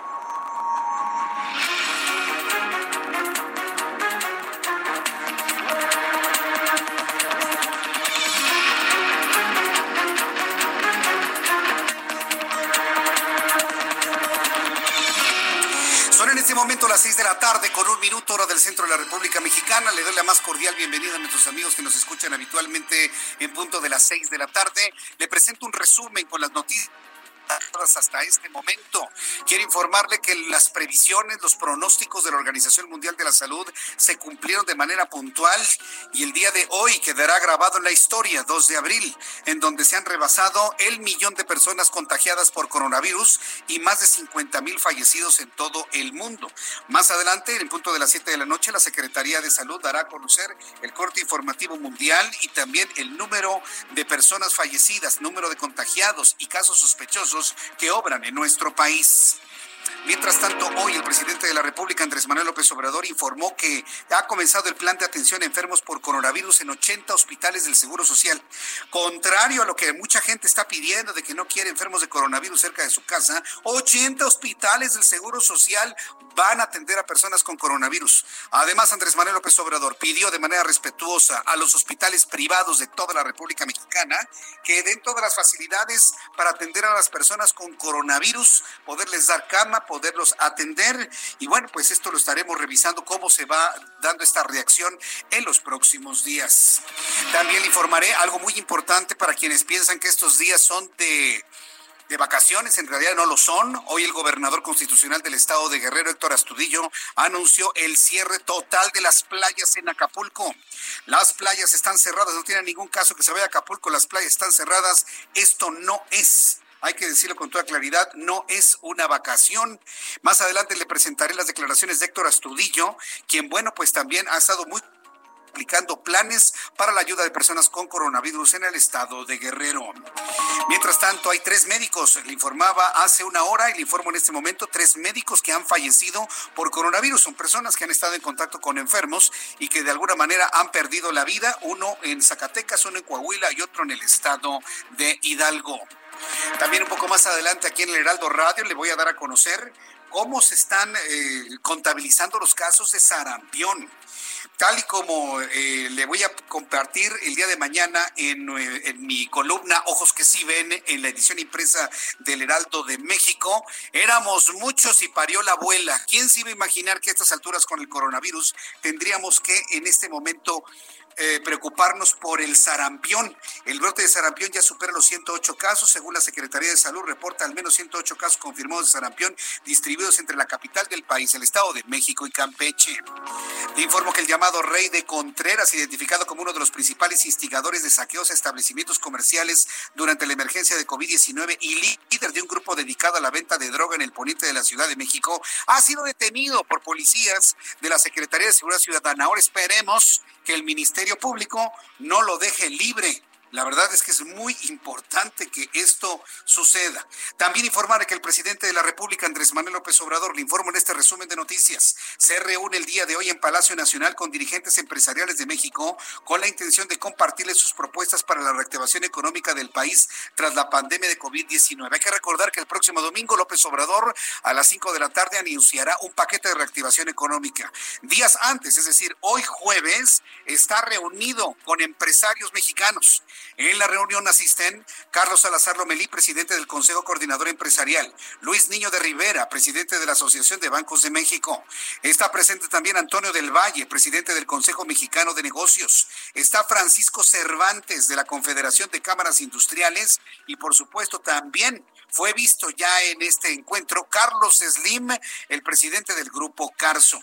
Más adelante, cuando termine este encuentro entre el presidente y empresarios, por supuesto, con nuestros compañeros reporteros, le voy a tener todos los detalles de algo que sepamos, por supuesto, suceda después de este encuentro.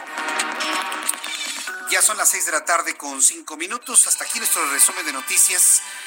Saluda como siempre Jesús Martín Mendoza y le invito para que se quede con nosotros a esta hora de la tarde. Para las personas que me están sintonizando en este momento, quiero decirles que ayer, hoy y mañana hemos iniciado nuestro programa de noticias a las 5 de la tarde.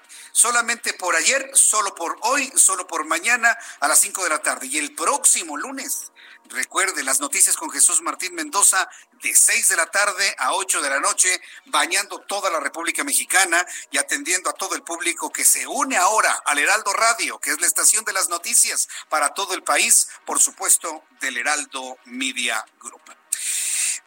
Bien, pues vamos a continuar con la información y entramos también, por supuesto, en contacto con nuestros compañeros reporteros y corresponsales. Saludo con muchísimo gusto a mi compañero Ignacio Mendíbil, nuestro corresponsal en Durango, porque allá inicia la suspensión de actividades no prioritarias en Durango. Lo ha anunciado el gobernador constitucional. Adelante, Ignacio, qué gusto saludarte. Bienvenido.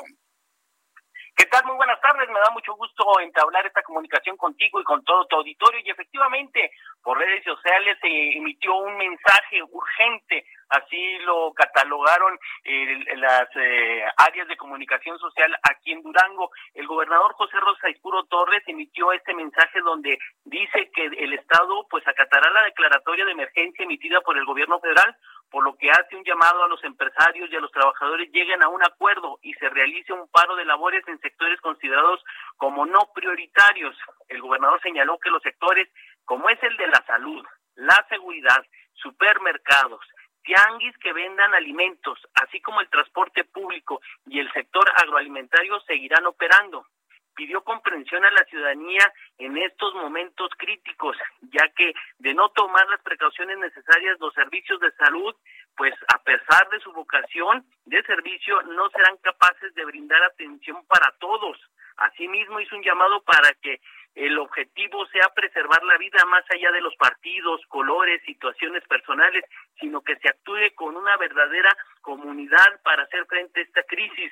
Simultáneamente, el día de hoy, pues eh, personal de protección civil ha estado satinizando lo que son la central camionera, el aeropuerto, plazas, jardines, eh, centros este, donde se reúne la gente para abordar los camiones que los llevan a diferentes lugares de trabajo. Se está trabajando fuertemente en esta atención y pues eh, se suspende todo lo que son peluquerías, todo lo que son este despachos contables, despachos eh, de abogados, actividades eh, no prioritarias y se habla de posibles sanciones.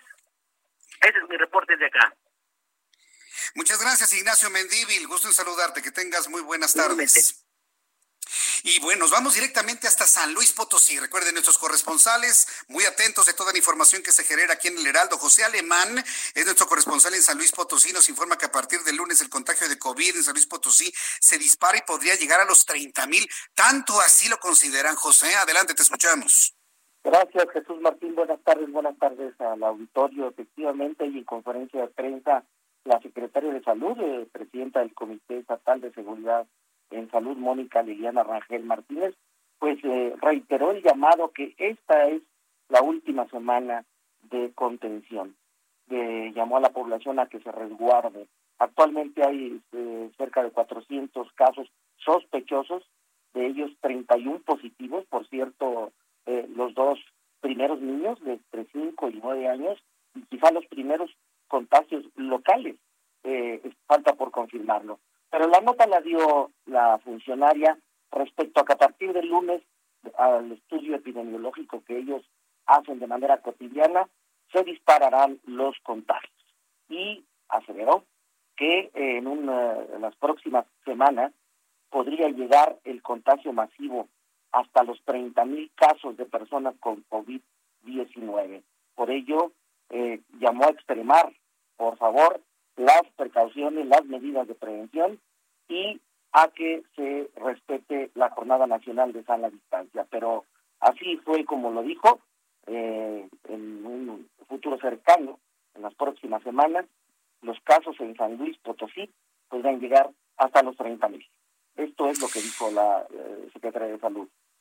Qué barbaridad, la verdad es preocupante este dato y te lo agradezco mucho por la información, José Alemán. Estaremos muy al pendiente, sobre todo las reacciones que dé y comente la Secretaría de Salud de la conferencia de las 7 de la noche. Muchas gracias, José Alemán. Buenas tardes. Hasta luego, muy buenas tardes. Fíjense nada más lo que son las cosas. Estamos hablando de que en este momento, el día de hoy, posiblemente lleguemos a dos mil casos en todo el país, pero San Luis Potosí considera que nada más San Luis Potosí podría tener 30 mil casos de coronavirus. A ver, eh, quiero, quiero que, comprendamos estos números. Seguramente hoy el gobierno federal hablará de que estaremos cercanos a los dos mil casos en México eh, de coronavirus, pero las autoridades en San Luis Potosí, las autoridades de salud, consideran que podría dispararse a 30 mil casos solamente San Luis Potosí. ¿Cómo estarán otras entidades? ¿Cómo estará la Ciudad de México, la Ciudad de Monterrey, la Ciudad de Guadalajara? Nuestros amigos están en Mérida, Yucatán o en Tijuana, Baja California, las ciudades fronterizas o vaya, las ciudades eminentemente turísticas como Acapulco. Es verdaderamente sorprendente lo que nos acaba de informar nuestro compañero reportero. Bien, cuando son las seis de la tarde con once minutos, las seis de la tarde con once minutos hora del centro de la República Mexicana, quiero informarle que Claudia Sheinbaum, jefa de gobierno de la Ciudad de México, ha emitido un mensaje importante sobre el COVID-19 el jueves 2 de abril. Eh, no sé si lo tengamos ya listo, Orlando. Quiero pedirle a todos nuestros amigos que nos escuchan, inclusive en otras partes del país, que escuchemos este mensaje porque evidentemente los conceptos de cuidado pues aplican para toda la República Mexicana. Pero en este caso, eh, Claudia Sheinbaum, jefa de gobierno de la Ciudad de México, está informando a los habitantes de la Ciudad de México lo siguiente. Súbale el volumen a su radio. Buenas tardes. Hoy es jueves 2 de abril, son las 5 de la tarde y el día de ayer se reportaron 296 casos confirmados de COVID-19 en la Ciudad de México, 591 casos sospechosos y lamentablemente 8 defunciones. El 30 de marzo se declaró la emergencia sanitaria en todo el país y también lo hicimos en la Ciudad de México. El objetivo es disminuir la curva de contagios del COVID-19. Por ello, se hizo un llamado contundente para quedarnos en casa se detuvo el turismo y muchas actividades productivas. La razón, salvar vidas. Si reducimos los contactos, disminuimos la curva de contagios. No contagiar y no contagiarse. Viene Semana Santa y el llamado sigue siendo quédate en casa. No son vacaciones. Es una pandemia mundial y todos y todas debemos ser responsables.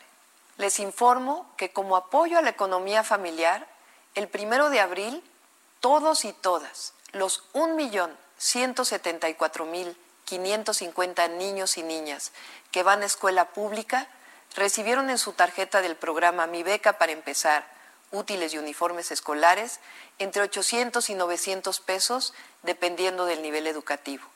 En la página del Fondo de Desarrollo Social Fondeso pueden también aplicar a sus microcréditos, 50 mil microcréditos para los pequeños microempresarios de la Ciudad de México. Quiero agradecer a muchísimas personas que han hecho un gran esfuerzo por quedarse en casa. Y quiero pedirles a todas las que no han reflexionado sobre esta necesidad que lo hagamos. Es un llamado a todas las edades, jóvenes, adultos, niños, niñas.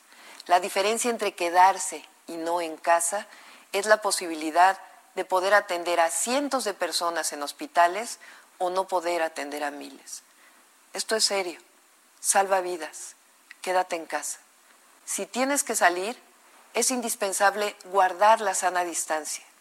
Recuerda lavar tus manos o usar gel al 70% de alcohol, no tocarse la cara y el estornudo y tos de etiqueta.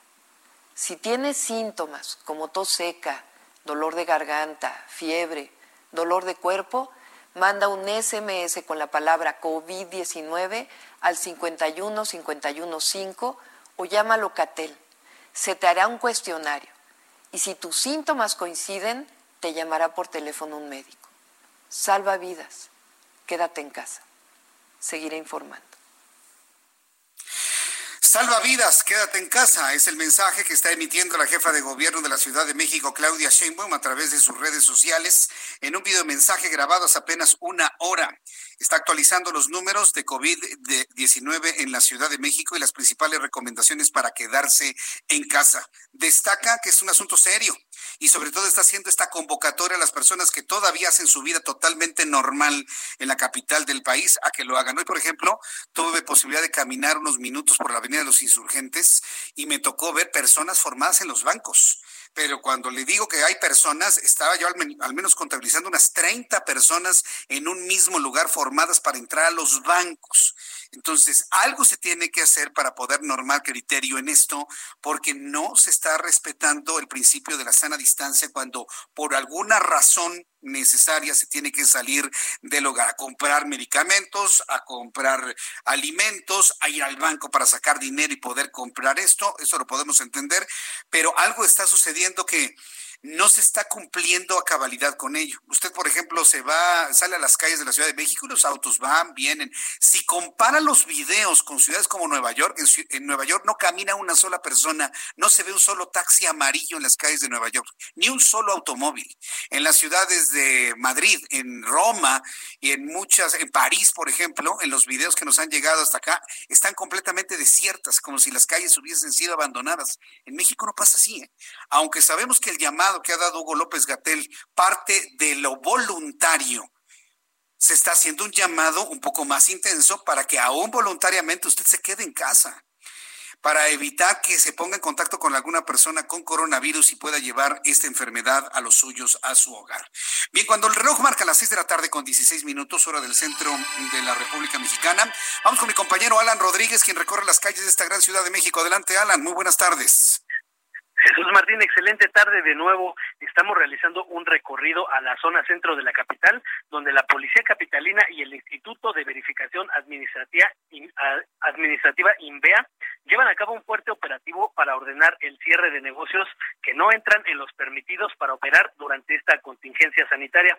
Al momento hemos podido observar cómo se hace el llamado de atención a los, a los responsables de mantener abiertos los establecimientos que no aceptaron la recomendación para evitar contagios y la propagación del coronavirus.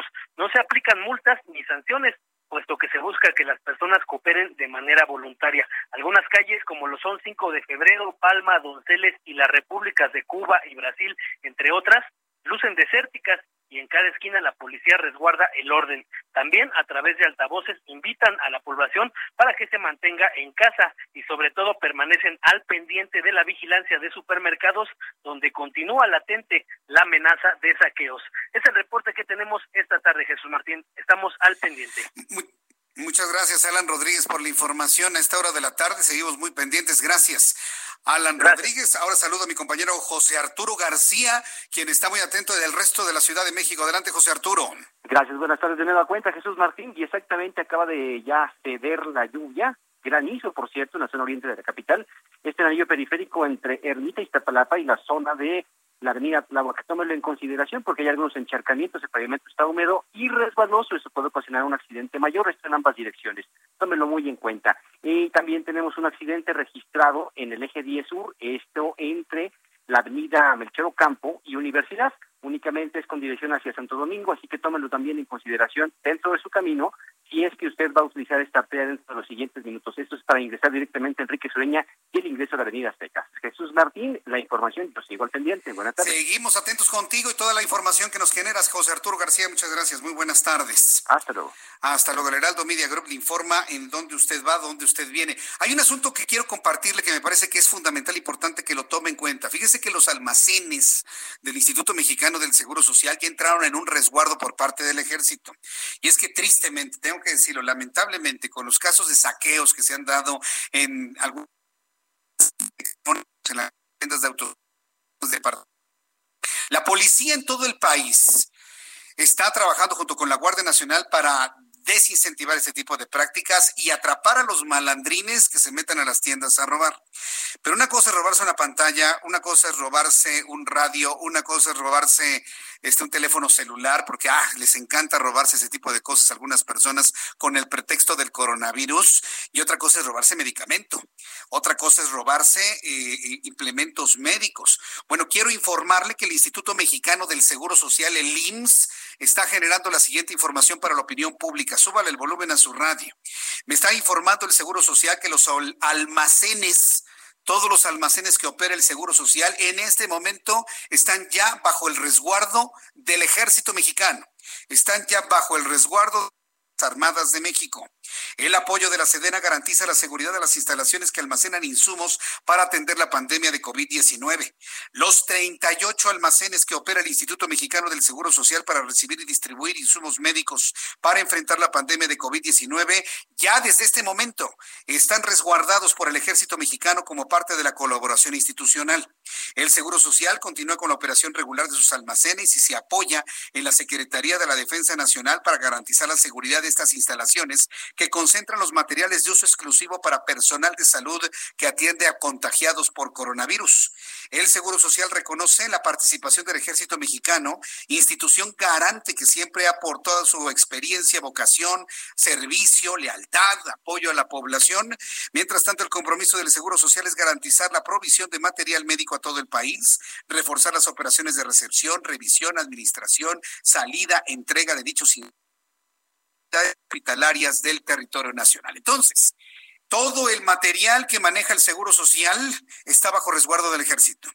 Todos los medicamentos, todos los sueros, todos los insumos, guantes, cubrebocas, respiradores, materiales de todo tipo están ya bajo la vigilancia del ejército mexicano, únicamente de vigilancia, porque el Seguro Social, eso sí es importante destacarlo, se mantiene todavía como la institución que maneja, destina, entrega este material a las unidades médicas familiares, a los hospitales de uno, segundo, tercer nivel, a todas las clínicas del Instituto Mexicano del Seguro Social. El ejército ayuda en el cuidado, ayuda en el resguardo para que no suceda lo que tristemente ha sucedido en algunas tiendas en la República Mexicana. Vamos con nuestro compañero Carlos Navarro, reportero del Heraldo Media Group, quien nos informa que eh, la Ciudad de México, el gobierno de esta Ciudad de México, ha destinado una buena cantidad de dinero a investigación, eh, investigar el coronavirus. Adelante, Carlos Navarro, te escuchamos. Buenas tardes, Jesús Martín. Te saludo con gusto y bueno, para que instituciones de educación superior realicen investigaciones en torno al COVID-19, la Ciudad de México va a destinar 100 millones de pesos. La jefa de gobierno Claudia Sheinbaum informó que será la Secretaría de Educación, Ciencia, Tecnología e Innovación la dependencia encargada de aportar este monto. Escuchemos. La Secretaría de Educación, Ciencia y Tecnología tiene este año eh, cerca de 300 millones de pesos para proyectos de investigación y estamos destinando alrededor de 100 millones relacionados con COVID con las distintas instituciones de educación superior y es directamente para atender la emergencia, además de eh, algunos estudios posteriores. Pero no se trata de investigaciones para hacer publicaciones, sino de investigaciones directamente relacionadas con la atención. Y bueno, por su parte, la titular de la Secretaría de Educación, Ciencia, Tecnología e Innovación, Rosaura Ruiz, Destacó que con el apoyo de la red ECOS se llevan a cabo diversas estrategias por la contingencia sanitaria. Escuchemos. Instituciones de educación superior e investigación de la ciudad. Esto ha sido muy importante porque esta coordinación es necesaria en tanto les puedo poner un número amplio de ejemplos donde hasta para las pruebas que tienen que hacerse de COVID tenemos diferentes elementos en las diferentes instituciones y el trabajo colaborativo, como se plantea aquí, en este diseño y validación de pruebas para diagnóstico de la COVID-19. Eh, está el Instituto Nacional de Medicina Genómica, está el INER, está Nutrición, está la UNAM, está el CIMESTAB, etcétera, y entre todos están haciendo un gran programa para tener un gran número de muestras, más, más de 50 mil, para eh, entender cómo se está comportando el COVID-19 en la Ciudad de México. Y bueno, Jesús Martín, no solo serán los 100 millones de pesos para la investigación del COVID-19, sino que también trabajan otros proyectos como la creación de pruebas eh, para, para detectar si son casos, descartar los casos sospechosos de COVID-19, también en protocolos médicos, así como eh, máscaras para, para que los doctores puedan atender a los casos sospechosos y cajas de intubación, así como construcción de ventiladores pulmonares. Jesús Martín, la información que le tengo. Muchas gracias por la información, Carlos Navarro. Hasta luego. hasta luego, que te vaya muy bien. Sí, como usted notara, eh, uno de los elementos fundamentales y de mayor resguardo van a ser los respiradores, los ventiladores. Son un equipo muy necesario para poder ayudar a la oxigenación del cuerpo de las personas que tienen coronavirus. Ya le había platicado lo que está sucediendo. Resulta que el coronavirus, este virus, tiene una... Eh, eh, eh, le gusta adherirse a los tejidos del cuerpo, evidentemente, pero en mayor proporción con el tejido con el cual eh, se componen nuestros alveolos pulmonares y los bronquios en general, es decir, en la parte más profunda de los pulmones donde se realiza el intercambio gaseoso. Usted respira oxígeno, se, entrega dióxido de carbono que finalmente exhalamos. Ahí en el centro de los pulmones, en lo más profundo donde se realiza el cambio gaseoso, es donde este virus se aloja y destruye las células. Acuérdense que se pega como si fuera una sanguijuela cada virus a una de las células, le inyecta su material genético, esta célula se inflama, se hincha, por eso viene el problema de inflamación muy grave en las personas que tienen coronavirus, no pueden respirar, revienta la célula, se destruye y produce al menos 100 mil virus adicionales que van a otras estallarlas. Es, así funcionan los virus en general, cada uno con sus características muy peculiares, pero en general ese es el mecanismo por el cual se replican los virus. Bueno, pues eh, el respirador es un elemento con la intubación, que por cierto, le envío un saludo a mi además grandes editores de cine en nuestro país, bueno, él ha sido intubado dos veces, entonces él sabe lo que es meterse un tubo para oxigenarse desde los pulmones con esto. Es verdaderamente dramático, pero es un equipo que está salvando las vidas. El líder nacional de Morena, Alfonso Ramírez Cuellar, el presidente nacional de Morena, se está solicitando al Instituto Nacional Electoral comunicarle el procedimiento para donar el 50% de sus prerrogativas para el sistema público de salud. Esto me parece muy interesante porque el líder de Morena, antes de decirle al gobierno federal, oye, pásanos tantito de lo del tren Maya o del aeropuerto para el COVID, ya le está pidiendo a la instancia ciudadana electoral que done el 50% de sus prerrogativas. Digo, me parece bien, ¿no? Yo creo que todos tenemos que aportar, pero si lo hacen los diputados, si lo hacen los senadores, si lo hace el INE, yo no veo por qué también no tenga que hacerlo el tren Maya, el aeropuerto y demás proyectos que se tienen en puerta. Bueno, eso ya es comentario mío. Pero el caso es que Alfonso Ramírez Cuellar está pidiendo al INE que se donen 50% de sus prerrogativas para el sistema público de salud a fin de que esos recursos permitan apoyar a los mexicanos ante la contingencia sanitaria actual por coronavirus. Sin embargo, la ley electoral no permite donaciones de partidos a ninguna causa, por lo que los consejeros estudiarán la manera en que se pueda atender esa petición. Mire, esto que está comentando el líder de Morena se vivió también en el IFE de hace 11 años, también se vivió en el IFE de hace 11 años, en donde, bueno, el IFE tenía un excedente y no lo podía donar. Se vivió en el año 2017, cuando fue el terremoto, donde el INE tenía un dinero adicional que la ley se los impide.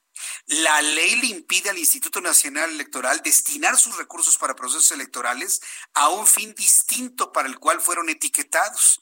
Entonces, si Alfonso Ramírez Cuellar tiene ese interés de que el INE done ese dinero, primero tienen que en el legislativo cambiar las leyes del Instituto Nacional Electoral para que entonces dinero que está destinado a elecciones se pueda ir a otro fin en cuanto eh, a esto a esto esto suceda en cuanto a destinarlo a la salud en este caso. Morena tiene aprobado un financiamiento público por más de 1.654 millones este año, pero ya ha recibido 175 millones y estaría recibiendo 137 más en abril, por lo que de concretarse esta petición donaría el equivalente del 50% de los ocho meses restantes, es decir, 1.102 millones de pesos. Se ve difícil si no media una reforma por parte del legislativo al Instituto Nacional Electoral. Se ve complicado y va a ver usted cómo vas todo gusto te doy la lana, pero fiscalmente y legalmente, ¿cómo explico que destiné dinero a elecciones a otro fin distinto? Nada más díganme cómo se puede hacer. La idea es buena, pero legislativamente estamos amarrados de las manos. Las seis de la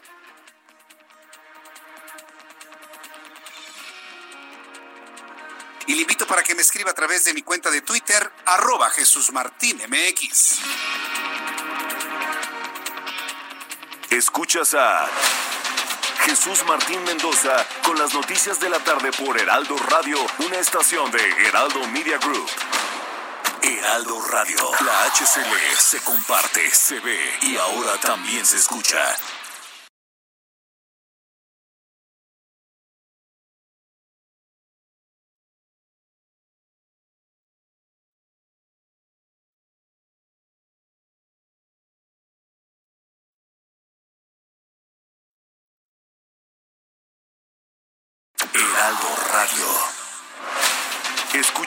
De la tarde con Jesús Martín Mendoza.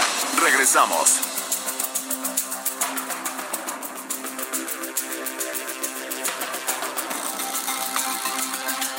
Ya son en este momento las 6 de la tarde con 33 minutos, hora del centro de la República Mexicana. Continuamos con el Heraldo Radio. Y bueno, quiero eh, hacer una precisión quiero hacer una precisión de un, asunto que le compartía ayer y que de alguna manera, bueno, pues eh, con, toda confianza me han dicho, bueno, pues Jesús Martín, la intención de la secretaria de Gobernación, Olga Sánchez Cordero, me estaban explicando ahora que tuvo este encuentro con los ministros de las iglesias, eh, en el sentido de evitar expresiones que discriminen o evitar expresiones que confronten o evitar este tipo de expresiones y que yo mismo comenté, bueno, eso debería también tener un destinatario en Palacio Nacional, va en el sentido de algunos comentarios que yo la verdad desconocía.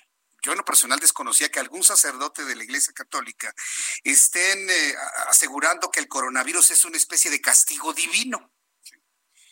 Yo entiendo que los eh, ministros de las iglesias evidentemente pueden tener su libertad de expresión, pero cuando este tipo de comentarios de alguna manera permean y, generan comentarios en las redes sociales y generan comentarios a través en un mensaje de WhatsApp y demás, entonces el efecto, aunque bien intencionado, de decirle, señores, vamos a, vamos a hacer oración, vamos a cambiar nuestras vidas porque esto que nos está pasando es una especie de castigo. El efecto en la opinión pública y sobre todo a la vista de los medios de comunicación resulta que no es el más adecuado. Entonces, una vez ya escuchando con todo detalle lo que Olga Sánchez Cordero eh, comentaba en la reunión con los enlaces estatales de asuntos religiosos, bueno, pues entonces quedó en, eh, en aclaración, y a mí me quedó completamente claro, que el objetivo de la secretaria de Gobernación es que no exista algún tipo de una expresión que discrimine sobre todo eh, para las personas que llegan a tener coronavirus, porque imagínense, viene una persona con coronavirus, dice el padrecito, no, pues es que es un castigo divino, ah, pues el hombre está castigado, pues yo me hago a un lado de él. E, insisto, no creo que haya una mala intención por parte de los ministros de la Iglesia Católica, que desde mi punto de vista han fungido como un factor de unidad siempre. Sin embargo, el asunto que estamos viviendo ahora desde el punto de vista de salud pública, sus efectos políticos, sus efectos económicos y financieros, es verdaderamente delicado. Yo pienso que este llamado que hizo la secretaria no discriminar a la unidad de todos se extiende para todos, ¿eh? desde el hombre más poderoso del país hasta el menos poderoso hasta el más informado y hasta el menos informado. Se extiende absolutamente para todos y bueno, pues hay que reconocer esa preocupación que se tiene desde esta instancia, por supuesto.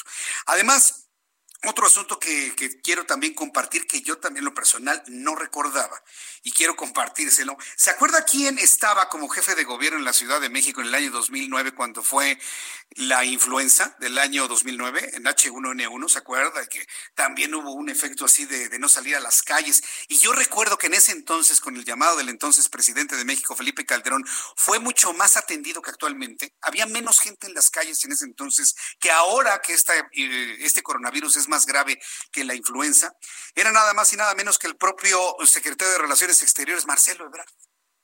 Entonces, Marcelo Ebrard se ha acercado al presidente de la República como parte de este grupo de personas que están en conocimiento de lo que ocurrió en ese entonces, para entonces brindar todo el conocimiento, toda la experiencia que ocurrió en aquel entonces y bueno, pues poderlo vertir actualmente. Por eso usted nota un cambio en la posición del presidente de la República de hacer un llamado al resguardo, de hacer un llamado a que nos quedemos en casa, aunque él siga viajando, ¿no? Bueno, esa es otra cosa, ¿no? Pero el llamado para nosotros es quedarnos en casa, cuidarnos y demás. Entonces, bueno, esa experiencia de Marcelo Ebrard, quien siendo jefe de gobierno de la Ciudad de México en 2009 había enfrentado la influenza AH1N1, pues la ha puesto en la mesa para que de alguna manera se coordinen acciones que contrarresten como hace un años ocurrió en la 1N1, sucede ahora con el coronavirus. Entonces, me parece que es un dato interesante a compartir. Debo confesar que no recordaba ese dato, pero bueno, finalmente ahí están estos dos asuntos. Entonces, hacemos también un llamado a todos nuestros amigos que pertenecen o que son personas de fe, A que en la buena intención de un comentario, de una reflexión, pues no se caiga en elementos de discriminación. Tal y así como lo ha estado diciendo la Secretaría de Gobernación a través de CONAPRED, que ya emitió un comunicado, como ya le platicaba ayer, en donde se está haciendo un enérgico llamado a evitar las agresiones en contra de médicos y en contra de enfermeras. Yo creo que el, el liderazgo en este tipo de llamados está claro y bueno, pues vamos a estar atentos de otros más que seguramente van a tener que ser mucho más enérgicos, mucho más intensos para que evitemos la propagación del coronavirus y los efectos sociales que se están generando tristemente en torno a este fenómeno. Bueno, hasta aquí lo que yo quería comentarles a esta hora de la tarde cuando el reloj marca las seis de la tarde con 38 minutos, hora del centro de la República Mexicana. Vamos hasta los Estados Unidos, ¿no, Orlando? Con Francisco Villalobos, nuestro corresponsal en los Estados Unidos, que bien está muy atento y sobre todo, pues sorprendido por la forma en la que se han replicado los casos de coronavirus en la Unión Americana. Estimado Francisco Villalobos, qué gusto saludarte. Bienvenido. Muy buenas tardes.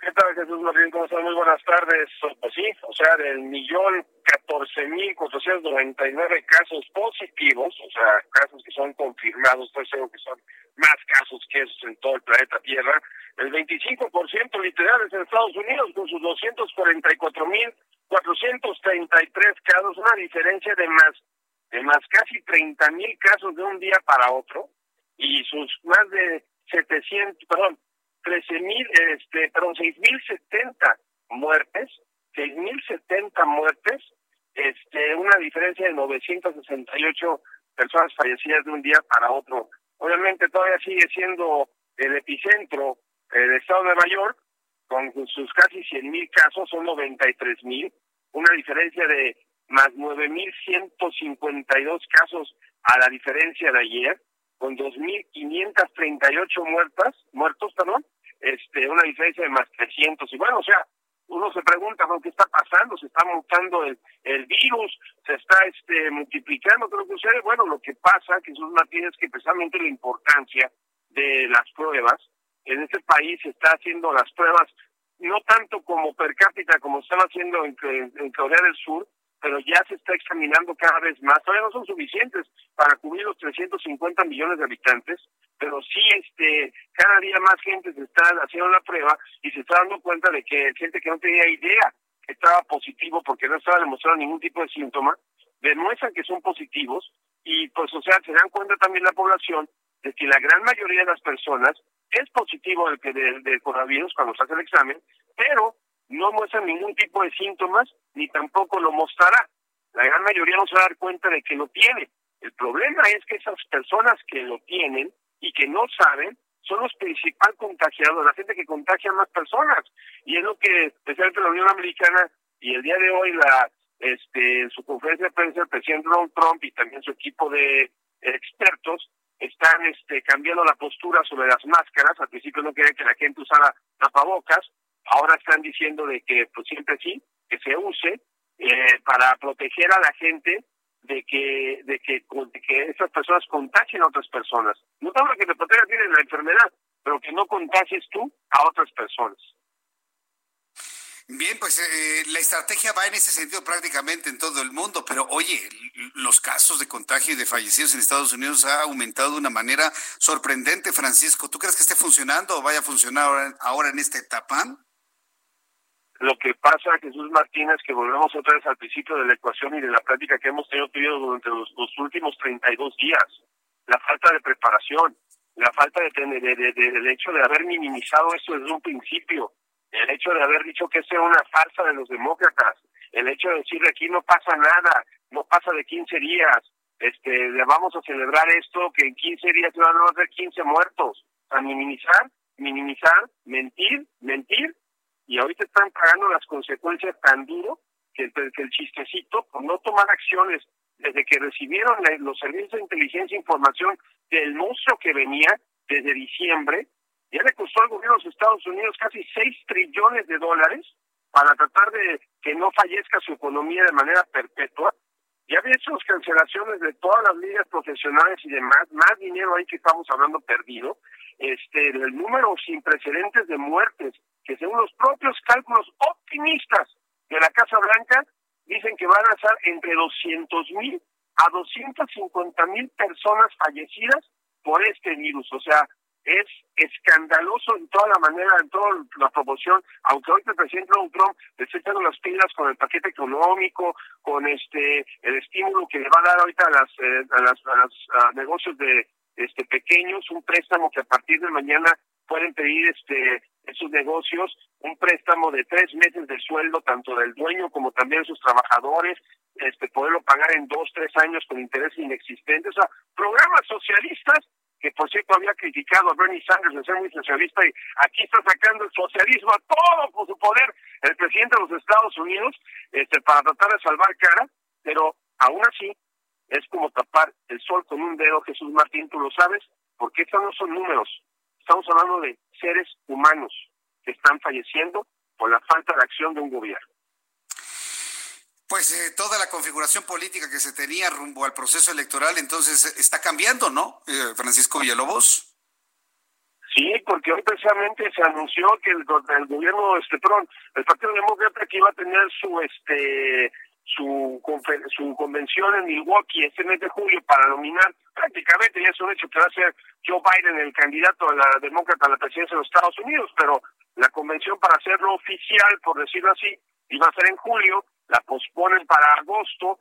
Francamente, sería para mí, la verdad, un milagro que para agosto ya estemos otra vez a la normalidad, viendo cómo están las cosas y viendo cómo este tsunami o este estos ataques del 11 de septiembre en cámara hiperlenta de time lapse de, de iPhone, este, se está dando primero en Nueva York y después en Chicago y después en Detroit y después en Florida, eventualmente va a llegar la ola aquí a Texas y eventualmente bueno, tengo un poquito de optimismo que en California no tanto, porque si te das cuenta, la población de California es el estado más poblado de la Unión Americana y han podido mantener la curva de contagio bastante, este, mucho más decente que la curva de contagio de Nueva York y de Michigan.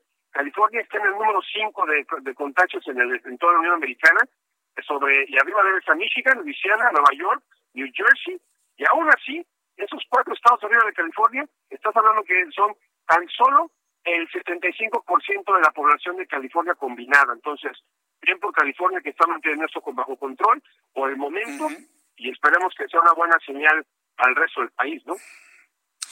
Bien, Francisco Villalobos, pues nos mantenemos al pendiente todos los días. Estados Unidos está generando noticias sobre esto. Te agradezco mucho la información y que tengas muy buenas tardes ahí en Houston.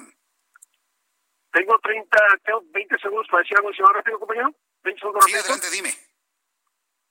Ayer el, el subsecretario de, este, de, este, de Salud de México, el señor Gatel, el doctor Gatel, mencionó que, no, no sé si fue ayer o fue hoy, pero mencionó que la FDA no había probado ningún este examen de coronavirus que te dé resultados inmediatos.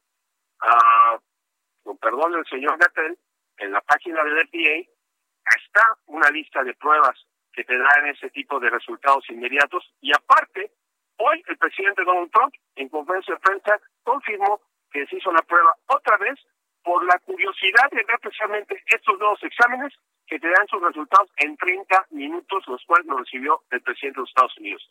Si eso no es una prueba inmediata, compañero, francamente no sé qué sea.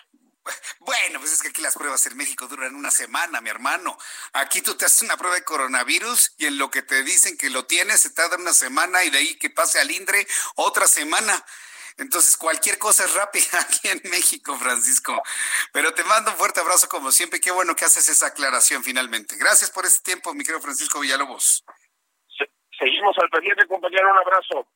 Un abrazo, que te vaya muy bien, hasta luego. Es Francisco Villalobos, que todos los días está viendo los datos, los números, los números duros, por supuesto, y compartiéndonos esta información aquí en el Heraldo Radio. Seguimos revisando lo que está sucediendo con la economía nacional y la economía mundial. Fíjese que mm, los datos hablan, los datos hablan y por supuesto dados a conocer también por el propio Banco de México, que nuestro país al final de este año 2020, ya olvídese los crecimientos, ya mire que, que ni el presidente hable de crecimientos porque no va a haber crecimiento, aunque él diga de que todo está revuelto, hoy en la mañana decía, no, es que todo está revuelto y nada tiene credibilidad, pero bueno, los propios datos que se dan aquí hablan de una contracción del Producto Interno Bruto del 4%. Otros hablan inclusive del 8%. Y hace unos instantes que hablaba con el consejero de la Coparmex en Ciudad de México, consideraba que podría ser más del 8%. Entonces, ante estas circunstancias, desde el punto de vista económico, personal, micro y macro, ¿qué es lo que podemos hacer? Tengo en la línea telefónica Juan Musi, nuestro analista financiero, a quien le agradezco mucho que me tome la llamada telefónica esta tarde. Mi querido Juan Musi, bienvenido, muy buenas tardes. Mi querido Jesús Martín, qué gusto saludarte como siempre, ya sabes, contigo, con tu espacio. Y bueno, pues eh, fíjate que de nuevo descalificando y dándole poca credibilidad a la mayoría del análisis serio y responsable que yo he podido leer, y este todo oscila entre un menos 5 y un menos 10% el, el, para la previsión de crecimiento de 2020. La verdad es que, mira Jesús Martín, eh, es bien incierto porque todo dependerá de cuánto se prolongue esta situación. Todo este análisis serio y responsable del que te hablo, que ubica esta previsión de menos 5 o menos 10, podría estar ubicando como el peor trimestre del año este, el segundo.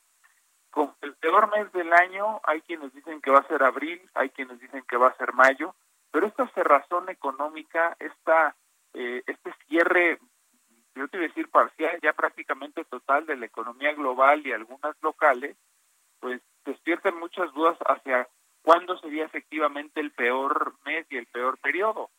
Pero yo no te consta, ¿eh? yo no soy pesimista en naturaleza, al revés, yo soy optimista de naturaleza. Yo quisiera pensar que antes de que termine el segundo trimestre del año se puede encontrar algún remedio, algún tratamiento, como ya se ha hecho con algunas otras enfermedades, porque si estamos parados exactamente en este mismo lugar en un par de meses, pues no se puede descartar el que el tercer trimestre fuera peor que el segundo trimestre. ¿No? Lo cual evidentemente esperemos que esté yo total y absolutamente equivocado, pero la mayoría de los especialistas y del análisis serio, te repito que yo puedo leer, consultar y con quien trabajo, ubican estas previsiones de crecimiento en menos 5, menos 7 o menos 10 y el peor trimestre del año, el peor trimestre del año, el segundo. Ahora, ojo, si fuera así, querría decir Fíjate lo que te voy a decir que incluye la segunda mitad del año. Un rebote de la economía global y por ende de todos los países de más 10 hasta más 15%.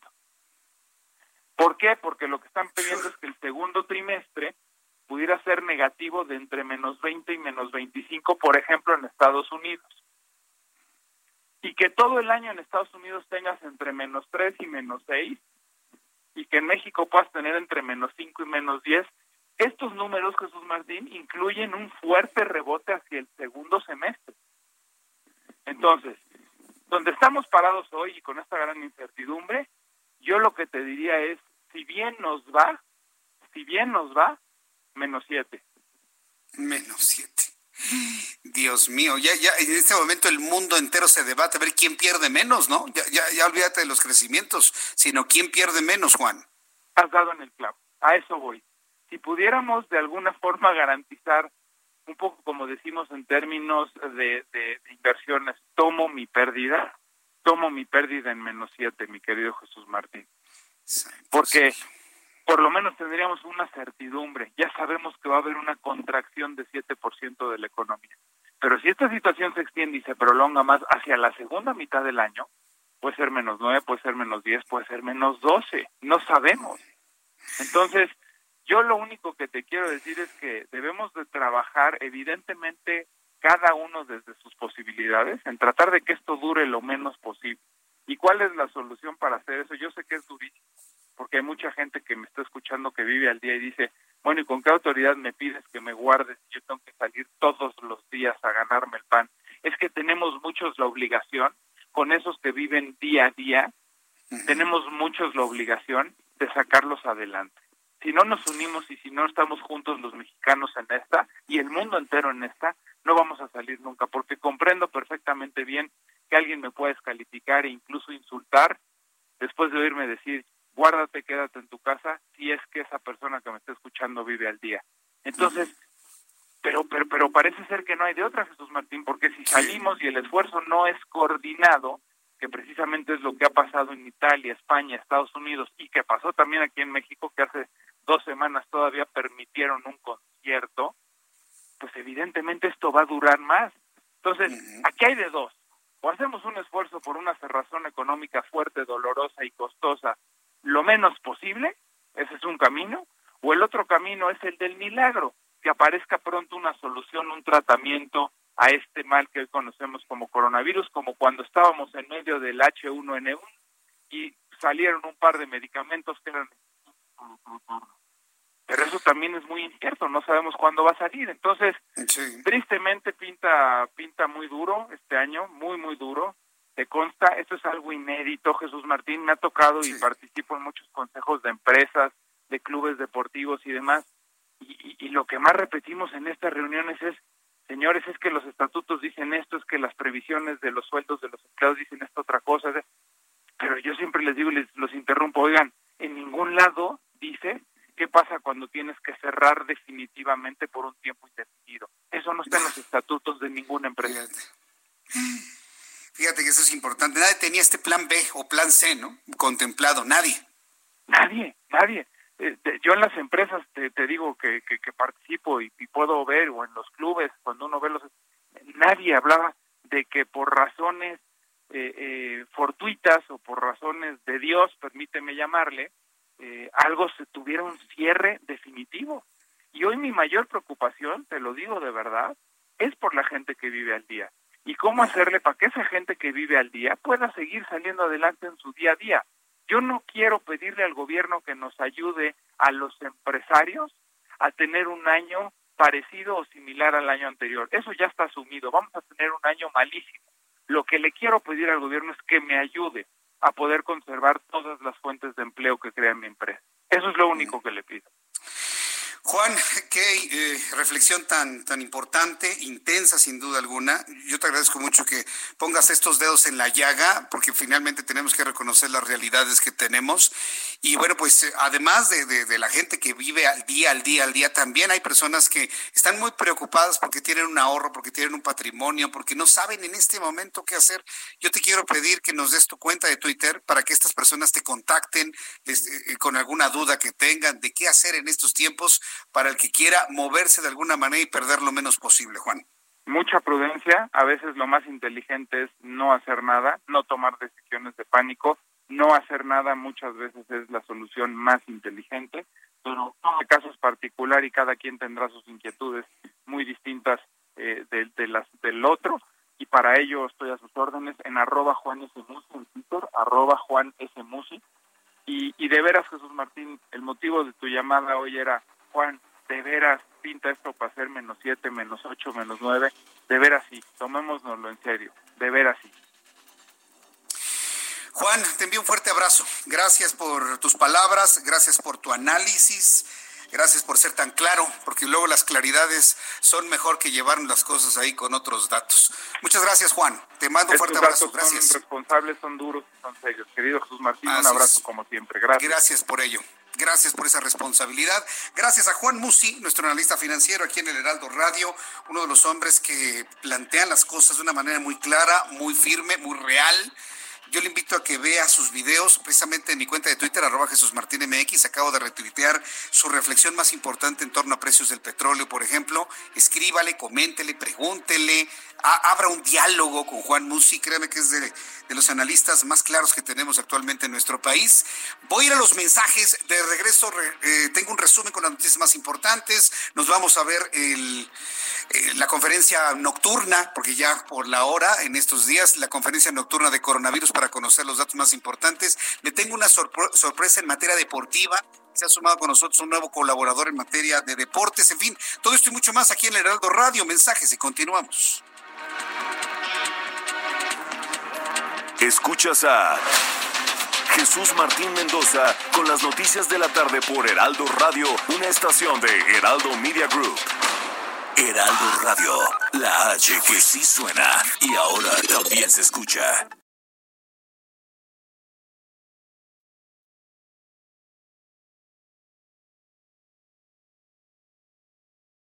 Escucha la H, Heraldo Radio.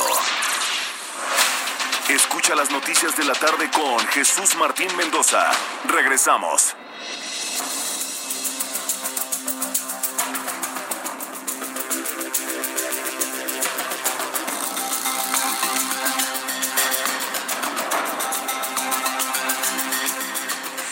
Son las 7 en punto, hora del centro de la República Mexicana y escucha el Heraldo Radio. Yo soy Jesús Martín Mendoza, le acompaño con la, información más importante. Quiero decirle que dirigentes empresariales están reunidos con López Obrador. El presidente de la República, Andrés Manuel López Obrador, se reunió este jueves en Palacio Nacional con dirigentes empresariales de México para conocer las propuestas de la iniciativa privada para reactivar la economía. Quiero infectarle, quiero informarle, perdóneme, que un millón de infectados y 50 mil muertos ya se cuentan en el mundo por la pandemia de coronavirus. Los pronósticos de la Organización Mundial de la Salud se cumplieron y este jueves se ha superado ya el millón de contagios por coronavirus que ha dejado hasta el momento un total de 51 mil 485 personas en más de 180 países. Tomen en cuenta, están cerradas las playas en Guerrero, nada de vacaciones. Eh, debido a que la epidemia de coronavirus se ha extendido en todo México y ha sido calificada como la más grave atención prioritaria, el gobierno de Guerrero ha determinado cerrar las playas recreativas de todo el estado de Guerrero. No hay vacaciones, nadie vaya a las playas. También informo que en nuestro país tres médicos han muerto por coronavirus. Los tres casos trabajaban en hospitales y clínicas del Instituto Mexicano del Seguro Social, uno en Coahuila, uno en Zacatecas, otro en el estado de Hidalgo. La Secretaría de Salud reporta al menos 108 casos confirmados de sarampión distribuidos en toda la capital, el estado de México y Campeche. El sarampión, un tema que se nos está aparejando al coronavirus en México.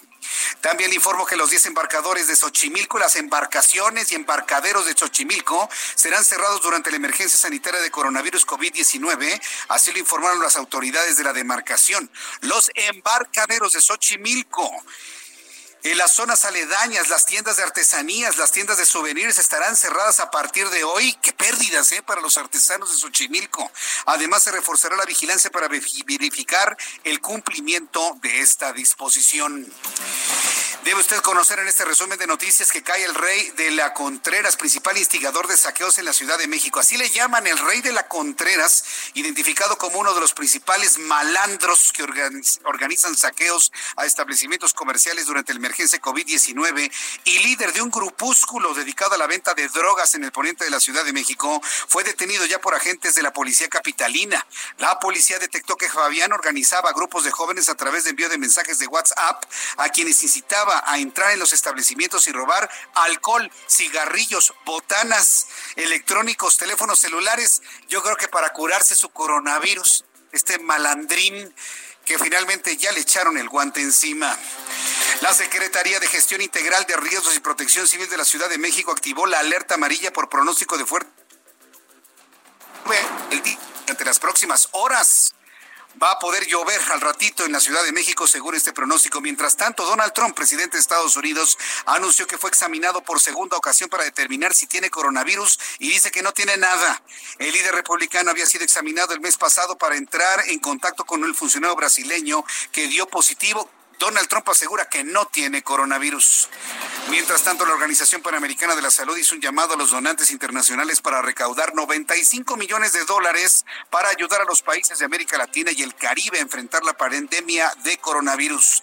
También informo para finalizar este resumen que Perú prohíbe que hombres y mujeres salgan juntos. Perú reforzó este jueves las restricciones de circulación por coronavirus al prohibir que hombres y mujeres salgan a la calle debido al que alternar cada uno de su género pues se eleva la posibilidad de un contagio por COVID-19. Estas son las noticias en resumen. Le invito para que siga con nosotros. Yo soy Jesús Martín Mendoza.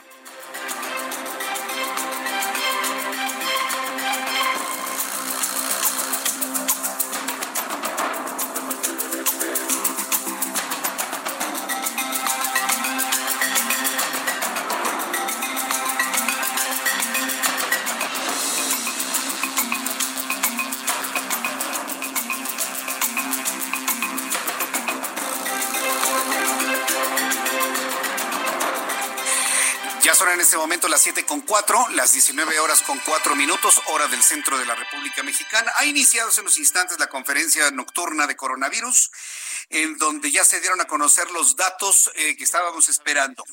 Hay 1.514 personas contagiadas por coronavirus en México.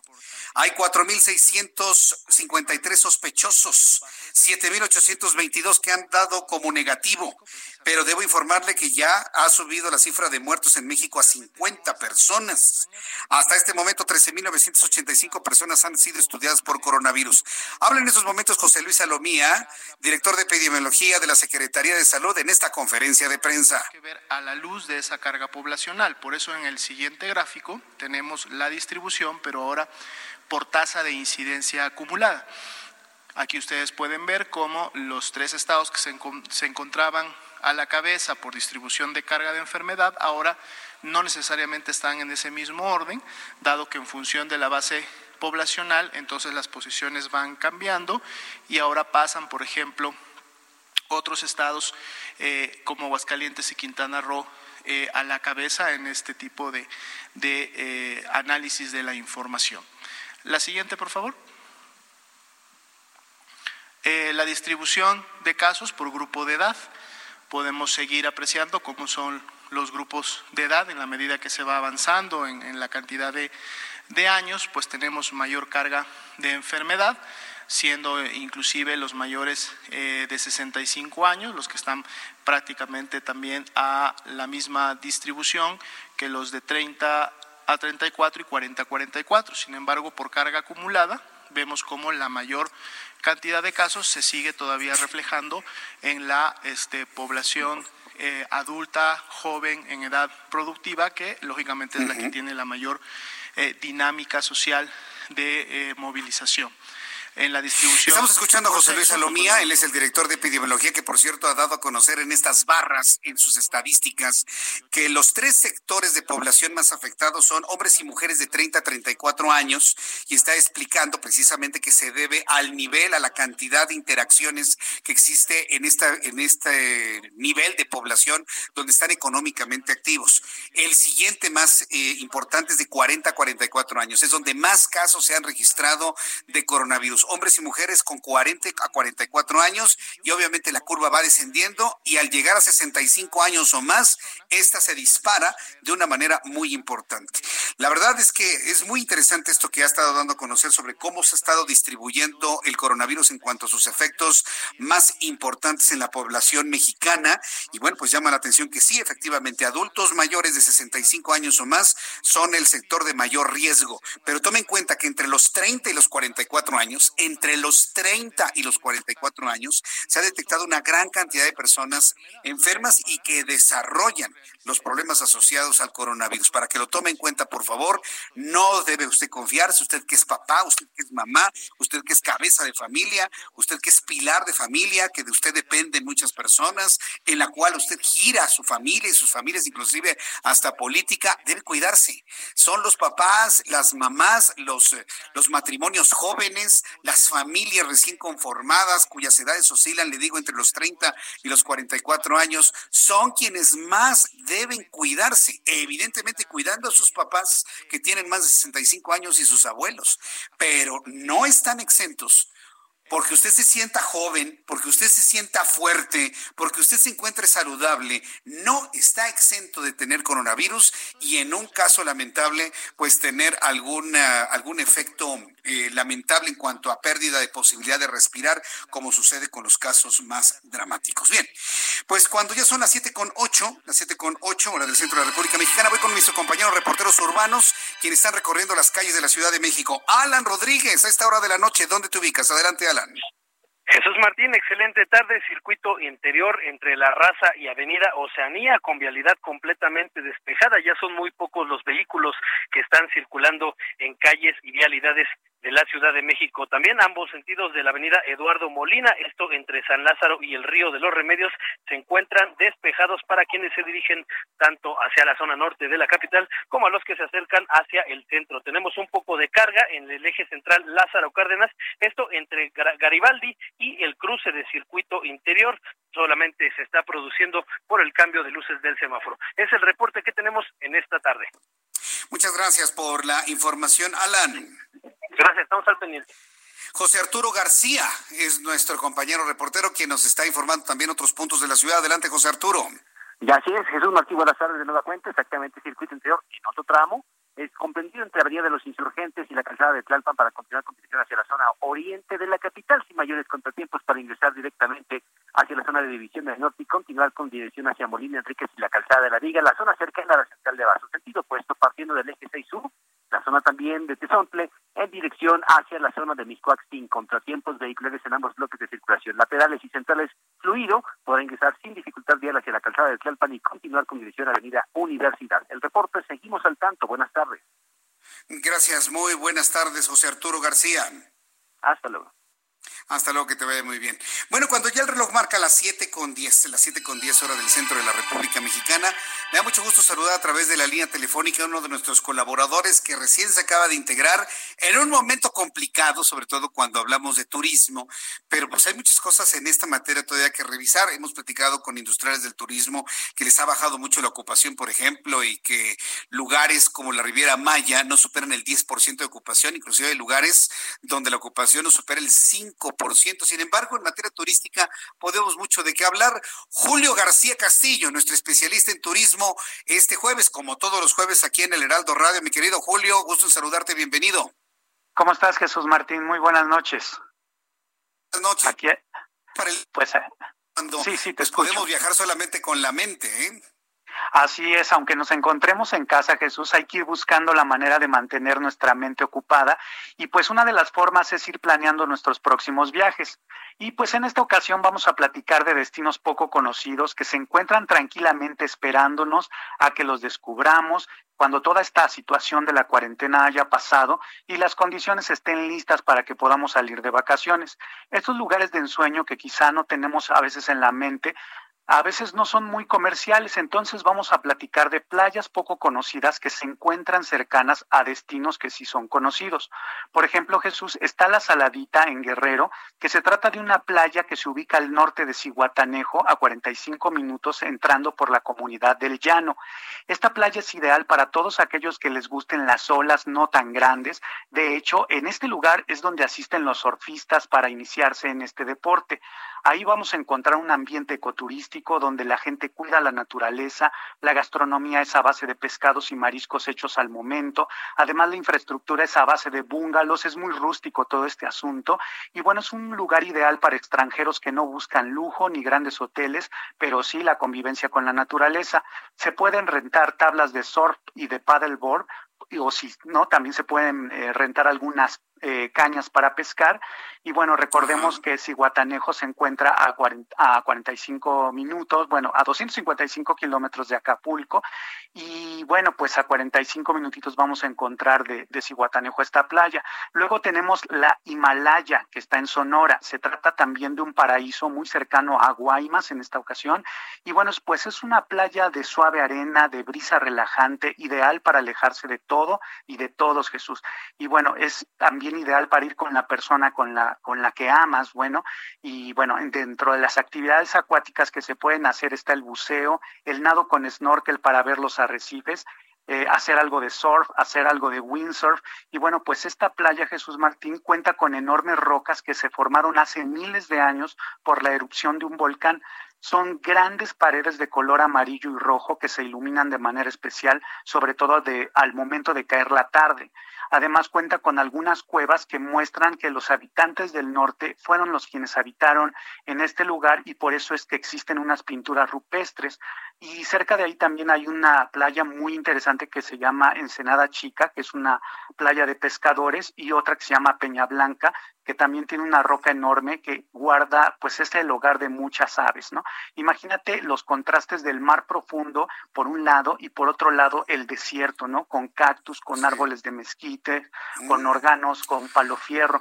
Y bueno, pues esto está, esto está cerca de Guaymas, Jesús. Y por último, la otra recomendación es Isla Blanca, que es para acampar. Este lugar está muy cercano a Cancún. Pasando Cancún al norte se ubica, imagínate, Puerto Juárez y Punta Sam. Entonces, donde parten los ferries a Isla Mujeres, avanzamos un poquito más al norte, hay una zona de manglares. Después de ahí hay un camino de terracería y vamos a ver pequeños hotelitos, casitas que ofrecen masajes y algunas tiendas de campaña. Ahí vamos a encontrarnos lanchas y pescadores y estaremos llegando a Isla Blanca. La entrada es solo cuesta 35 pesos, es para escoger un lugar ahí si deseas estar al lado de la laguna o si prefieres en el mar abierto. Imagínate, del lado de la laguna podrás ver un hermoso color azul profundo de agua con aves volando eh, por todos lados y la naturaleza virgen del estero, pero si escoges del lado del mar, también está enfrente el típico tono color turquesa que caracteriza las playas de Cancún,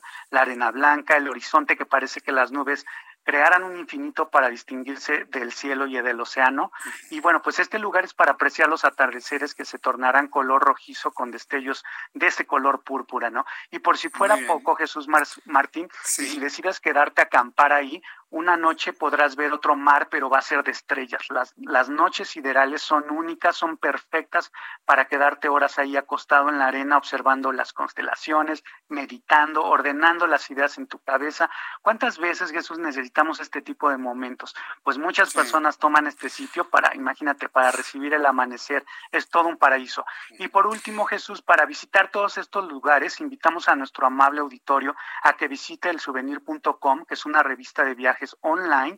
Además, tenemos un canal de YouTube ah, en donde a través del video los llevamos de viaje. Y si les gusta escuchar radio, tenemos un podcast también llamado El Souvenir con, con recomendaciones de viaje, ¿no? Y los pueden escuchar a través de Spotify. Esa es la recomendación. Completísimo. Bueno, pues mira, en, estos momentos llevar nota de todas las recomendaciones que nos haces, sobre todo porque cuando salgamos de esta, porque vamos a salir de esta, ah, tenemos que salir. tenemos que salir, por supuesto, vamos a abarrotar las playas y las eh, ciudades coloniales una vez que nos lo permita la autoridad y salgamos de nuestra casa. Por lo pronto, ir llevando nota de esto, recordar quienes ya lo conocen, viajar con la mente que también nos ayuda a mantener ese orden de ideas como tú me lo comentas. Julio García Castillo, qué gusto saludarte de jueves, te envío un fuerte abrazo y gracias por tu colaboración el día de hoy.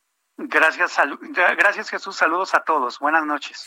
Buenas noches. Julio García Castillo, creador del souvenir, hoy aquí en el Heraldo Radio. Entre a su página www.elsouvenir, así se escribe.com. Bien, pues vamos a, a, continuar con la información aquí en el Heraldo Radio. Fíjese que hay un asunto en materia de tecnología que estoy completamente sorprendido. Súbale el volumen a su radio con lo que le voy a platicar porque es una noticia. Pero además, yo en lo personal, este que le habla Jesús Martín Mendoza, no sabía que eso se podía hacer. Ahorita que se lo comente va a decir, adiós, ¿a poco se puede? Yo no sabía, pero mire, la jefa de gobierno de la Ciudad de México, Claudia Sheinbaum, informó que van a obtener información de las antenas de las empresas proveedoras de telefonía celular. Conoce estas antenas, ¿no? Que están, que son muy horribles, ¿no? Algunas, ¿no? No son nada estéticas. En algunos puntos las disfrazan como arbolitos. Pero son las antenas, las células, para que usted esté conectado con el, el teléfono celular. Bueno, pues hoy anunció la jefa de gobierno que se va a obtener la información de las antenas proveedoras de servicio de telefonía celular a través de la Agencia Digital de Innovación Pública. ¿Sabe con qué objeto? Para poder saber si la gente se está quedando en su casa o si sigue visitando lugares públicos. Es sorprendente lo que le estoy informando. Yo no sabía que tecnológicamente se podría hacer, que con la información que se tenga en las células de telefonía celular, alguien le pueda determinar, bueno, esta persona se está moviendo nada más en este lugar, seguramente está en su casa. Esta persona se está desplazando, se ha desplazado 50 kilómetros. Ah, pues es un taxista que está viajando por toda la Ciudad de México. Yo no sabía que se podía hacer eso. Y esto, bueno, evidentemente nos revela el gran hermano en el que estamos, ¿no? a través del dispositivo que usted tiene en este momento en sus manos y donde me está enviando sus mensajes a través de mi cuenta de YouTube, Jesús Martín MX, y a través de Twitter, arroba Jesús Martín MX. El caso es que es sorprendente lo que se acaba de denunciar. Dijo que con esta acción no se va a comprometer la información personal y privada de ninguna manera, sino que solamente va a servir para hacer un monitoreo de cuánto ha disminuido el movimiento de personas dice la jefa de gobierno. ¿Quieren saber cuál es el nivel de dinamismo que tenemos usted y yo?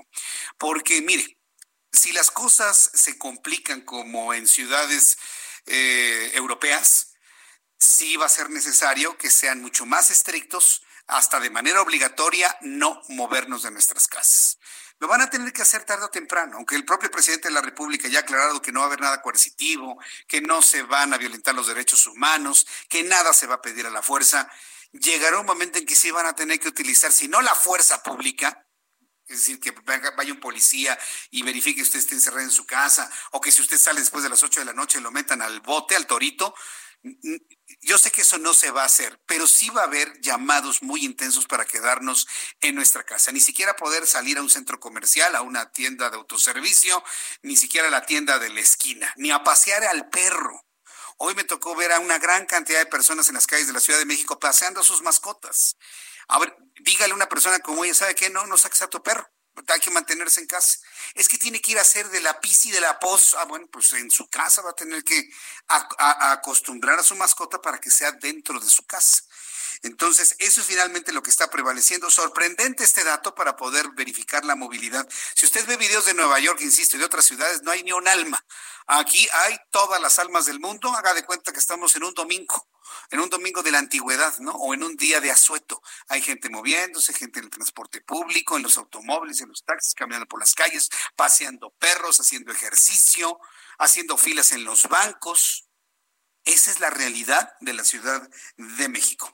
Otro asunto, el sistema de transporte colectivo Metro pidió a los usuarios anticipar su compra de boletos o hacer recargas de peaje debido a que va a reducir el servicio de taquillas por la epidemia de coronavirus. Esto es una petición que las propias taquilleras, que los trabajadores del sindicato de trabajadores del Metro, pues habían pedido, oiga, ¿qué vamos a hacer nosotros si estamos en contacto con tanta gente?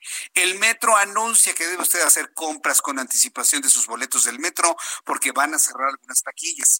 El metro emitió un comunicado para anunciar a los usuarios que será reducido de manera escalonada a partir del 4 de abril, de las seis y media hasta las cero horas, la presencia de personas en taquilla. Entonces, compre sus boletos del metro, recargue lo que tenga que recargar con todo el tiempo para evitar estos problemas. Y bueno, como ya lo adelanté desde las 5 de la tarde, se nos está sumando en México un segundo problema. Preocupados por el coronavirus, pero también debemos tomar atención del sarampión. En el coronavirus no es un problema extendido entre los niños. Quiero decirle que el sarampión sí lo es. El sarampión, para que vea, sí lo es. Yo le comparto algunos datos y le escribo sobre esto en mi columna Ojos que si ven mañana en nuestra edición impresa, no se lo vaya a perder, pero le adelanto que la Dirección Nacional de Epidemiología de la Secretaría de Salud informó que hay 94 casos de sarampión en la Ciudad de México, tres en el Estado de México y uno en el sureste del país. Específicamente está en Champotón, Campeche. Sí, hoy me tocó revisar estos datos y en Champotón hay un solo caso de sarampión. La alcaldía Gustavo Amadero es la que más casos de sarampión tiene, con 49 casos, que encabeza la lista de contagios. Le sigue Miguel Hidalgo con 14, Iztapalapa con 7 y Álvaro Obregón con 6. Esto sí hay que tomarlo en cuenta. No por el coronavirus hay que dejar esto allá perdido, ni mucho menos. Le quiero decir que debe usted tomar mucha atención sobre el sarampión, porque es una enfermedad que si se complica, si el sarampión se complica, puede eh, perder la vida quien lo tiene, entre niños y adultos. No se trata de que el ay Jesús Martín, son ronchitas. No, no, las ronchitas son el efecto secundario de tener el virus del sarampión. Pero el virus del sarampión ataca el sistema nervioso periférico, ataca de manera específica el nervio auditivo y el nervio óptico. Cuando a un niño se le complica el sarampión puede perder la audición y puede tener deteriorada su visión. Pero peor aún, puede llegar a pulmones, causar neumonía y detonar la muerte. Entonces, no dejemos que este tipo de enfermedades que consideramos ya erradicadas de nuestro país nos signifiquen un segundo problema en México. No lo permitamos. Estemos muy atentos de ello y consulte siempre a su médico. Son las 7.23, las 7.23 horas del centro de la República Mexicana y me da mucho gusto saludar a partir de hoy, por primera vez, a un conocedor de los deportes en nuestro país. Se llama Roberto San Germán. Estimado Roberto, bienvenido al Heraldo Radio. Qué gusto saludarte. ¿Qué tal? Buenas noches, mi querido Jesús Martín. Pues aquí muy contento de poder participar contigo en esta emisión y sobre todo de hablar de los deportes y lo que está haciendo el deporte también en esta situación del COVID-19, que es el tema que a todo el mundo lo está pues llamando la atención poderosamente por, por lo que estamos viviendo a nivel mundial y también en México. Y es que hoy sale una nota en donde hay un hashtag que vamos a empezar a ver mucho y se va a llamar Deportes Unidos por México. ¿Y esto qué quiere decir? Es una alianza entre los clubes y organismos en México llamada Deportes Unidos por México que fue creada para, pues en este momento que estamos pasándola muy mal y que se vive un, un, tema muy complicado en el país, se pueda generar una palabra que creo que no hemos encontrado mucho en algunos políticos y otras cosas, la empatía y crearla ¿Quiénes están aquí en esto de los Deportes Unidos por México? Está en la América, los Rojos del México y organismos como la Federación Mexicana de Fútbol, el Consejo Mundial de Boxeo, la Lucha Libre, la AAA, Mextenis, las Grandes Ligas de México, la NBA de México, la NFL de México y también el Gran Premio de México y otras eh, otras empresas que se van a unir y aquí lo que van a hacer es que se quieren acercar a la afición y promover mensajes de esperanza y solidaridad al mismo tiempo que quieren buscar generar la empatía y crear la conciencia para que juntos sí podamos ganar, ya sabes, con el argot del deporte, este round, esta lucha, este partido, el ser, la carrera o la entrada, ¿no? Es lo que se, se ve y se lee en el comunicado y vamos a empezar a ver lo que te decía, decía al, al público que nos está escuchando ahorita, este famoso hashtag Deportes Unidos por MX. Es lo que van a hacer estas empresas y que lo vas a ver. Ya algunos eh, vieron algún desplegado, como el Club América, también el Guadalajara, de lo que se trata. Y creo que es muy importante, no sé qué opinas tú, esta situación de la empatía y crear la conciencia. Escuchaba eh, lo que estabas platicando, de estar checando a la gente. Estoy de acuerdo contigo, no estamos tomando al COVID-19 como una cosa seria. Sí, no, definitivamente no. Pues la gente está saliendo en sus calles. Somos una sociedad en la que creemos que si hemos vivido problemas intensos en el país, un virus, ¿qué nos va a hacer? Por lo menos he conocido personas que dicen, hay un virus, a mí me hacen los mandados. Digo, me lo han dicho de otras formas, ¿no? Pero a mí me hacen los mandados pero pues así somos, es una condición social que va a terminar evidentemente cuando tengamos un problema como los europeos, como las sociedades europeas. Yo, mira, toco madera, aquí en la mesa que tengo de madera, hago votos porque no suceda una cosa así, pero te voy a decir una cosa, Roberto, a mí lo que me preocupa mucho de que no haya deporte en el mundo es la importancia del deporte en la tranquilidad de las sociedades, en el entretenimiento, en la alegría, la importancia de que en un grupo de amigos, gritemos gol cuando entra el gol. Eh, eh, yo creo que tiene una, es una catarsis muy importante para la sociedad, la cual nos está dando, lo que puede generar efectos pues no previsibles hacia el futuro. ¿Tú cómo ves esto, de eh, Roberto? Mira, a mí me interesa, mira qué buen punto tocas, porque esta situación que estamos viendo, el que no haya deportes, pues nos llama la atención a todos, porque de repente el fin de semana, ¿no? A partir del viernes, en México había fútbol sábado y domingo. Eh, entre semana teníamos la Champions, la Europa League, y todo este tipo de, partidos que, como bien dices, te podías juntar con los amigos a tomar una cerveza, a tomar un trago, a comer, a disfrutar, porque para eso es el deporte, para disfrutar, es una actividad lúdica. yo estoy de acuerdo contigo. Esto de que no tengamos ahorita, que estemos eh, pues en nuestras casas por el bien común y el bien general, pues sí llega a, a, yo creo que un momento en donde está el donde tenemos que ser conscientes de que si no tomamos estas medidas ahorita de precaución, como bien lo dices, no queremos la pandemia en Italia, no la queremos cómo se desató en España y cómo se está desatando los Estados Unidos. Perdón, pero Estados Unidos, si son los reyes de los deportes porque tienen bien marcadas las, eh, cada una de sus ligas en diferentes fechas, que también no lo tengan es de llamar la atención. Yo no creo que tengamos este año, y te lo digo abiertamente, que se termine la NBA. La MLS estaba iniciando y creo que tampoco. La, las grandes ligas tampoco pudieron iniciar y la NFL tampoco creo que vaya a iniciar. Creo que este año va a estar muy convulso, muy complejo en la cuestión de los deportes. No creo que haya deportes. Es un año tipo, tipo en tiempos de la Segunda Guerra Mundial. A ver, antes de despedirnos, mi querido Roberto, nada más hagamos una lista de lo que ya se suspendió. Juegos Olímpicos, ya se suspendió Wimbledon, ya se, se, suspendieron varios premios eh, de, de, automovilismo en el mundo. ¿Qué más nos puede señalar que se ha suspendido?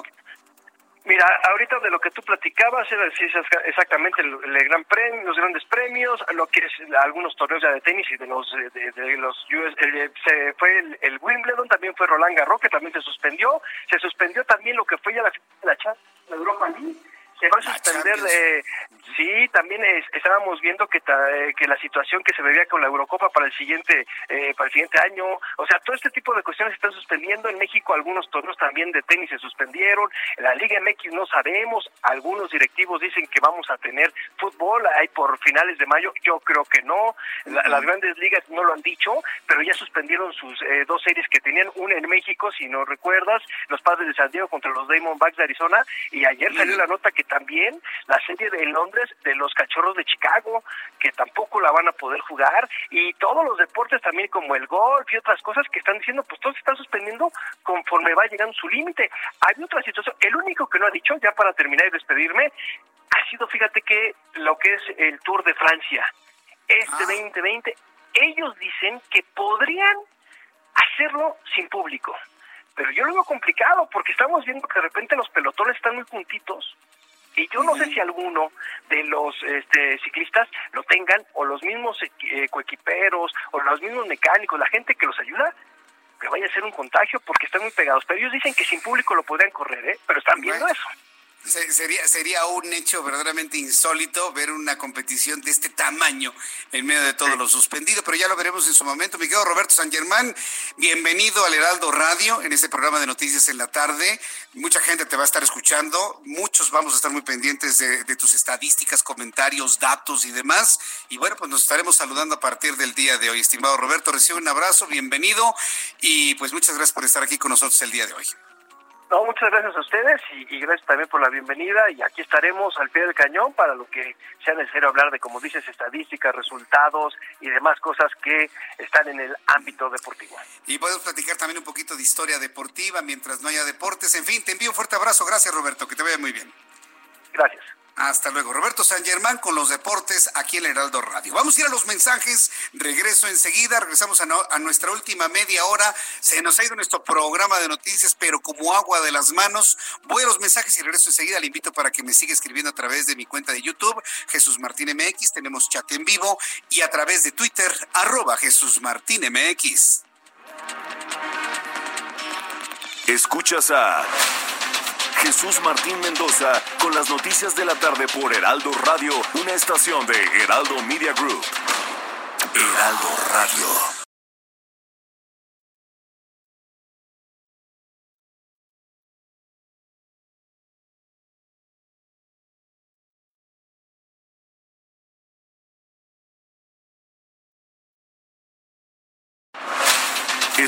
Noticias de la tarde con Jesús Martín Mendoza. Regresamos.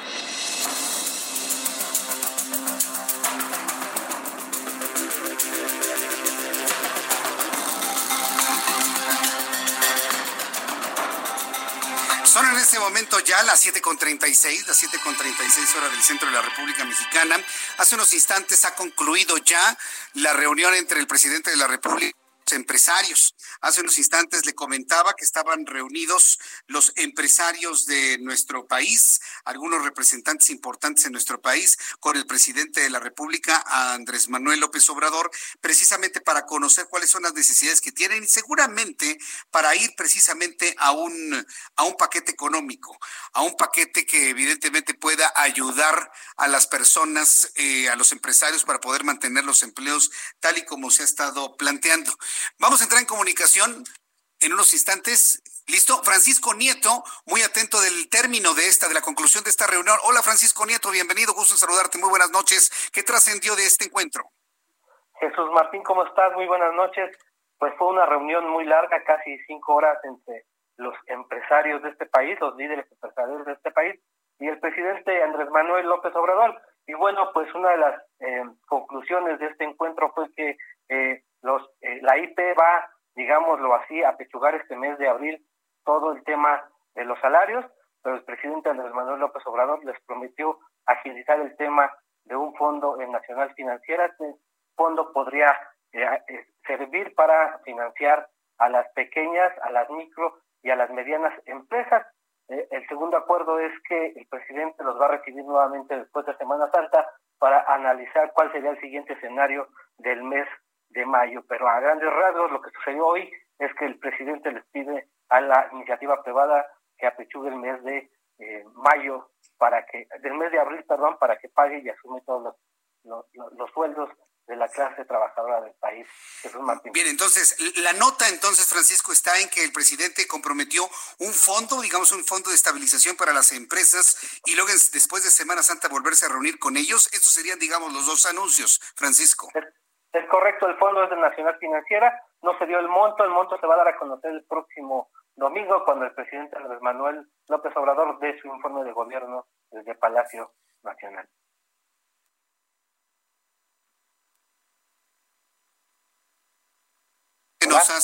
Gracias por la información que nos has proporcionado y les pide apechugar. Esto me pareció muy folclórico, pero bueno, estamos hablando de tres puntos importantes. Muchas gracias, Francisco. Estamos pendientes. Estamos pendientes. Francisco Nieto, Francisco Nieto, nuestro compañero reportero, que estuvo muy pendiente de esta reunión que duró cinco horas, el presidente de la República con los empresarios. Ya le platicaba hace unos instantes que estaba entre ellos eh, Carlos Salazar, presidente del Consejo Coordinador Empresarial, Carlos Slim de Grupo Carso, eh, estaba también el Concamín, había otras cúpulas empresariales importantes, dialogaron con el presidente, resultados del diálogo, tome nota de prometido el presidente de la República un paquete de eh, incentivos económicos, un paquete de incentivos económicos, así como una especie de fondo de estabilización por parte de Nacional Financiera, lo va a anunciar el próximo domingo con detalle, comprometió un nuevo encuentro con todos los empresarios después de la Semana Santa, pero dice, mientras tanto, mientras tanto les pido apechuguen abril. Mientras tanto, apechuguen abril, así les dijo, nos dijo nuestro compañero Francisco Nieto, apechuguen abril para poder mantener las empleados y de esta forma y de esta forma, bueno, pues poder mantener las plazas eh, como deben mantenerse. Bueno, pues en este momento son eh, las 7 eh, de la noche con 38 minutos. Le ofrezco mil disculpas si de repente usted escucha algún entrecorte. Voy a procurar no ponerle musiquita entre los entrecortes en lo que se estabiliza nuestra señal. Acuérdense que estoy transmitiendo en vía remota. No estoy en el estudio del Heraldo Media Group precisamente por los protocolos que el, Heraldo Media Group ha establecido para proteger nuestra salud. Yo transmito desde una ubicación remota al Heraldo de México, al Heraldo Radio. Entonces de repente ya sabe cómo es el Internet que está un poco inestable y bueno, pues nos, entrecorta un poco la, la, transmisión, pero bueno, vamos a estarnos escuchando en los próximos minutos, yo espero, sin mayor problema. Bien, Orlando, tú dime a qué vamos en este momento. Fíjese que hay una información muy importante sobre el tema del petróleo, porque si bien hemos visto que en todo el mundo, debido a la guerra entre Rusia, entre Rusia y, China y los Estados Unidos, eh, árabe, los árabes y los rusos, le ha pegado durísimo al precio del petróleo mexicano, sobre todo porque ha bajado la demanda de petróleo. Es decir, hay demasiado petróleo en el mercado y por lo tanto se ha vuelto tan barato que un barril de petróleo todavía hace algunos días de México costaba 10 dólares, cuando el precio de garantía eh, estipulado en la ley de ingresos era de 49 dólares. Bueno, pues quiero informarle que este jueves los precios del petróleo a nivel mundial han registrado disparos se fueron para arriba el 25% luego de la declaración de Donald Trump, presidente de Estados Unidos, quien a través de redes sociales indicó que Rusia y Arabia Saudita podrían reducir su producción en 10 millones de barriles. No es mucho, ¿eh? Digo, 10 millones de barriles. Yo la verdad le voy a checar este dato porque pueden ser 10 mil millones de barriles, ¿no? sobre todo porque fíjese, en México producimos 2 millones de barriles diarios. Bueno, el caso es que son 10 millones de barriles según este dato para poder estabilizar el precio de los hidrocarburos a nivel internacional. El West Texas, por ejemplo, luego del anuncio que hizo Donald Trump en su cuenta de Twitter, note usted cómo un Donald Trump puede todavía mover la economía del mundo nada más con un mensaje de Twitter. El propio mensaje catapultó al West Texas Intermediate hasta los 24 dólares con 66 centavos hasta los 25 dólares con 32 centavos ya en la actualización. Esto significa un 24,66% más, mientras que el Brent, el Mar del Norte, se elevó 16,95% a 29 dólares con 94 centavos. Es decir, ya estaríamos en niveles mucho más aceptables en cuanto a un precio del petróleo. Durante la sesión los avances llegaron a ser hasta el 35% para el West Texas Intermediate y del 47% para el petróleo Brent del Mar del Norte. Por supuesto, la mezcla mexicana de exportación resultó también afectada de manera positiva y ya se acerca a los 13 dólares por barril el día de hoy. Mientras tanto, le informo que la Comisión de Cambios, conformada por la Secretaría de Hacienda y el Banco de México, anunció este jueves una segunda subasta de crédito en dólares por 5 mil millones de dólares. Por medio de un comunicado, la Comisión detalló la subasta se va a realizar el próximo lunes 6 de abril y tendrá un plazo de vencimiento de 84 días y nuevamente se usará la línea swap de reserva de eh, los Estados Unidos. Por ahora la comisión seguirá observando las comisiones, condiciones de operación en el mercado cambiario y en el caso de ser necesario va a adoptar las acciones correspondientes. Bien, pues eh, cuando son en este momento, cuando son en este momento las 7 de la noche con 42 minutos hora del centro de la República Mexicana, me da mucho gusto saludar a Luis Altamirano, quien es coach de negocios, a quien yo le agradezco estos minutos de comunicación. Adelante, ¿qué tal? ¿Cómo está? Muy buenas noches. Jesús, muchísimas gracias por la oportunidad de compartir con ustedes. Muchas gracias, Luisa Altamirano, que bueno, pues usted es experta en apoyar a las empresas, a directores generales. ¿Cómo están viendo esto? Platicaba con Luis, eh, con Juan Musi, perdón, con Juan Musi hace unos instantes y él consideraba que la contracción económica de nuestro país oscilaría entre el 5 y el 12%. Ante estas expectativas y estos escenarios, pues, ¿qué, qué alternativas tienen las empresas y los negocios aquí en nuestro país, Luisa? Es importante que todos nosotros entendamos que antes sugeríamos pensar fuera de la caja, pero un día amaneció y nos despertamos y la caja se había roto, ya no existe la caja. Y en ese mundo de cambio tenemos que empezar a aceptar la realidad, a enfocarnos para pensar, para tomar buenas decisiones para tu empresa, tu equipo, tu familia y tú mismo. Y hoy más que nada necesitamos y estamos abocados como coaches de negocios a apoyar a las empresas a seguir generando trabajos, a conservarlos. Y en eso estamos abocados con toda pasión, ética y profesionalismo el día de hoy, querido Martín. Hoy las palabras en mi firma de coaching es innovar, crear, planear y actuar. Luis Altamirano, eh, el presidente de la República acordó con los empresarios del país que se reunieron hoy en Palacio Nacional un fondo de estabilización. No se habló del monto todavía. El presidente anunció que este monto lo va a dar a conocer hasta el próximo domingo en su informe, que va a dar a conocer a las 5 de la tarde de ese día. Pero vaya, ya hay, digamos, una especie de compromiso por parte del gobierno en cuanto dinero en la mesa para poder mantener los empleos. ¿Será suficiente solamente un fondo que va a salir de Nacional Financiera o además tendríamos que ir a un paquete de condiciones fiscales para apoyar a las empresas. ¿Cómo lo ve Luis Altamirano? Evidentemente necesitamos ahí el apoyo de todos. Estábamos acostumbrados cuando éramos pequeños, aprendimos yo, tú, él, ella.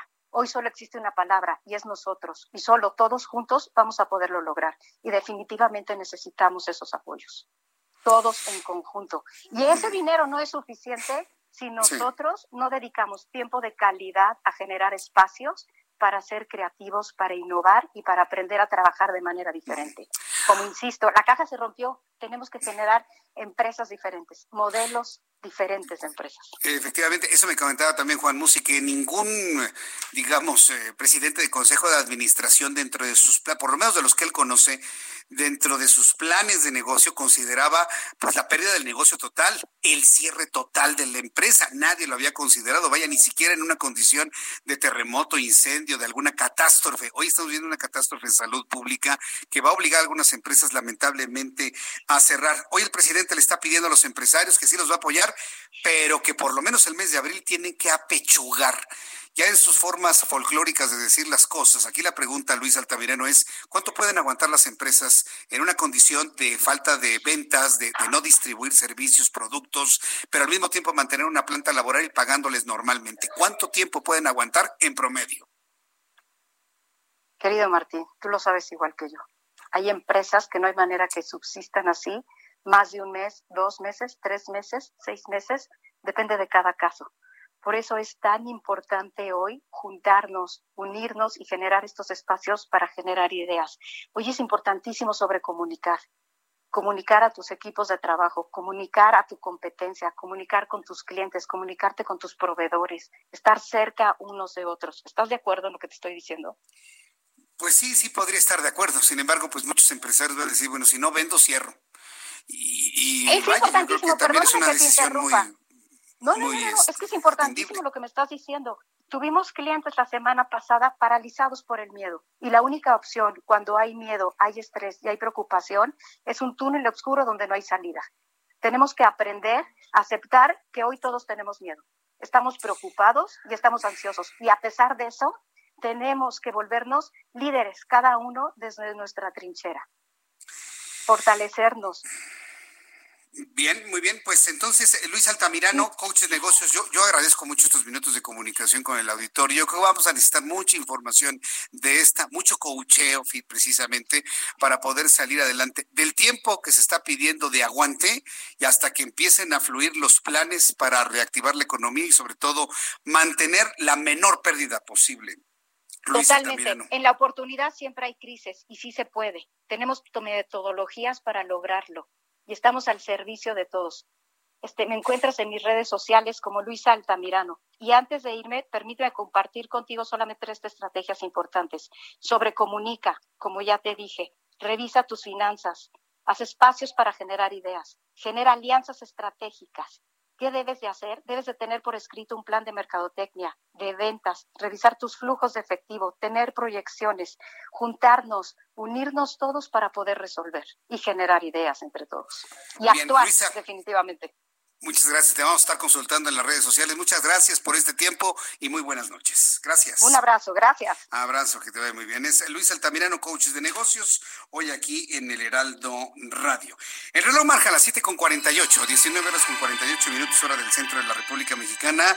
Como todos los jueves, el ingeniero Carlos Álvarez Flores presidente de México Comunicación y Ambiente. Ingeniero, qué gusto saludarlo. Bienvenido con sus minutos de cambio climático, ingeniero. Muy buenas noches, Jesús Martín, a ti y a todo tu auditorio. Mira, debo decir que eh, a, río revuelto, ganancia de pescadores. Hay un grupo de fábricas, de empresarios, que tradicionalmente han vivido de formular y de vendernos unas sustancias muy tóxicas. O sea, como si los microorganismos fueran así gigantes ¿verdad? Es como matar una un mosco con una metralleta. ¿Me explico? O sea, te voy a dar nada más los nombres porque seguramente ahora ya hay una ofensiva y yo quiero aclararle a todos los mexicanos que no es necesario usar más veneno. O sea, unos se llaman cuaternarios de amonio. O sea, tienen amoníaco. El amoníaco, por supuesto, que es un veneno, es muy tóxico. Ese es uno, barato el otro se llama glutaraldehído. Ya nomás del puro nombredito me da miedo. Ese se usa para poner... Glutaraldehído, glutaraldehído. Sí, algunos productos que me comí.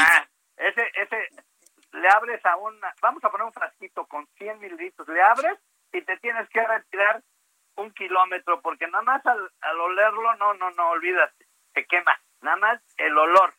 Entonces, eso es veneno puro. El otro, bueno, pues ya sabemos, alguna vez lo mencioné aquí, no quiero hablar de la marca, todos saben cuál es el, el mayor vendedor de pollitos de este país, de los pollos, ese cuate usa formaldehído, o sea, formol, aparte del mugroso cloro, formol, imagínate, ese que le ponen a los cadáveres para que no se descompongan.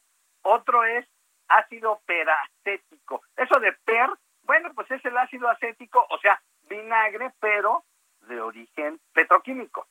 Hay otros más fuertes se llama butoxietanol. No, bueno, ese también es venenazo. Peróxido de hidrógeno, ese sí, el peróxido de hidrógeno es el agua oxigenada, que es un oxidante de lo más fuerte que hay, peligroso para su manejo. La planta, yo conozco una planta que hay en el norte del Valle de México, y bueno, hay que tener mucho cuidado. Pero entonces, a lo que voy es a esto, no necesitamos ninguno de esos venenos. Si no necesitamos el cloro, que es mediocre, ya lo hemos dicho, y ahí está, te mandé a tu, a tu WhatsApp, hay una carta que es vergonzosa de la Cruz Roja, la institución importante que nos ayuda mucho la Cruz Roja, recomendando un jabón y le pone la marca. No, eso no, eso está muy mal. ¿Cómo que una marca? No. Y luego dice, y luego revuélvanlo con cloro, menos. Con una tapita, dice, con una tapita. Por eso no lo he comentado, porque la verdad es que no necesitamos cloro, ¿no? Nada. Y luego la otra, pues otra vez, tengo que volver a hablar Ahora voy a hablar bien de doña Claudia, ¿eh? Nada más déjame terminar con la oceanógrafa Marina Robles y la economista Lilian Guillé, que se pusieron también en el otro, ve, el otro, el otra, la otra figura que te mandé la imagen, y también están, eh, como dicen, están recomendando que a la bolsa, ahora sí, ahora sí la bolsa, fabulosa bolsa de plástico, ahora sí, dicen, metan sus residuos estos, los potencialmente infectados o con el virus, métalos en una bolsa y luego bañen la bolsa con una solución clorada. No, para nada. Entonces, la conclusión es esta, no puede haber instituciones del tamaño de la Cruz Roja ni la Secretaría de Medio Ambiente de la Ciudad de México recomendando cloro. Si sabemos todos que la capa proteica de esas puntas que tiene el coronavirus se van y se mueren con jaboncito, nada más. Se destruye, ¿no? Se destruye totalmente. 25, 20 segundos y adiós. Entonces no necesitamos ni venenos ni necesitamos gastar más dinero. Por eso digo que a río revuelto, abusando de la ignorancia de la gente, que la gente dice, no, es que dame lo más veneno, lo más potente. No, no, qué potente, 18 cuartos, no. Porque entonces al revés, de gente, la ah. gente se intoxica y sale peor el caldo, el, ¿no? El remedio. Bueno, ahora déjame decirte ya otra cosa. Ya hoy salió hace rato, creo que hace una hora o un poco más, la jefa de gobierno, Claudia Sheinbaum, a decir, sí, usen las bolsas de plástico. ya protestaron ahí en las redes. ¿Y ahora dónde las compramos? bueno, seguramente los proveedores que nos deben estar escuchando, ahora sí, ya a partir de mañana tienen que decir, aquí hay bolsas, cuántas toneladas quieran cuántos millones de bolsas quieran, ¿no? Entonces, ahora sí, qué bueno, debo reconocerlo, ¿verdad? Más vale tarde que nunca. Es muy oportuno que la jefa de gobierno reconozca que en esta pandemia, en este problema enorme que tenemos, debemos usar estas fabulosas bolsas de plástico. Esas se prohibieron, ¿verdad? Pero bueno, tenemos que aceptar que es lo mejor hoy para poder aislar y controlar y reducir el contagio. Ese es el comentario del día de hoy, mi querido Jesús Martín. A, veces pienso que el coronavirus ha nacido y está poniendo muchas cosas en orden en, el mundo. ¿eh? Vamos a hablar de otra cosa. Estamos consumiendo más energía eléctrica, estamos consumiendo más agua y, por supuesto, más alimentos. Si te parece, la semana que entra vamos a hacer una. Vamos a hablar de eso. Me parece muy bien. Para ver los impactos que estamos generando en otros aspectos. Bien, ingeniero, le agradezco mucho, ¿eh? Y estamos en contacto. Le envío, como siempre, un fuerte abrazo. Gracias. Muy buenas noches. Muy buenas noches. El ingeniero Carlos Álvarez Flores, presidente de México Comunicación y Ambiente, por favor no haga combinaciones extrañas entre líquidos que tenga en su casa y menos con el cloro, con esta botella verde que tiene una solución de hipoclorito de sodio, no lo haga, por favor. Úselo solito y muy bien diluido si ya lo tiene, pero no lo esté combinando con otras cosas porque entonces se libera el gas cloro y entonces usted se va a intoxicar y se va a envenenar. Ese es el se necesita nada más agua y jabón y ser muy escrupulosos con la limpieza y san se acabó. Bien, hemos llegado al final de nuestro programa de noticias. A mí lo personal se fue rapidísimo. Gracias a todos nuestros amigos que nos han estado echando porras a lo largo de todas estas tres horas, que me están pidiendo que nos quedemos las tres horas ya definitivamente. Es una decisión del Heraldo Media Group, por supuesto. El próximo lunes vamos a estar a las seis. Mañana es viernes y mañana nuevamente nos encontramos usted y yo en punto de las cinco de la tarde y a las dos de la tarde el Heraldo Televisión. Yo soy Jesús Martín Mendoza por su atención. Muchas gracias. Que tenga usted muy buenas noches. A continuación, toda la barra de programación local en toda la República Mexicana. Y nos escuchamos mañana, 2 de la tarde, Heraldo Televisión, 5 de la tarde, Heraldo Radio. Soy Jesús Martín Mendoza. Gracias y buenas noches.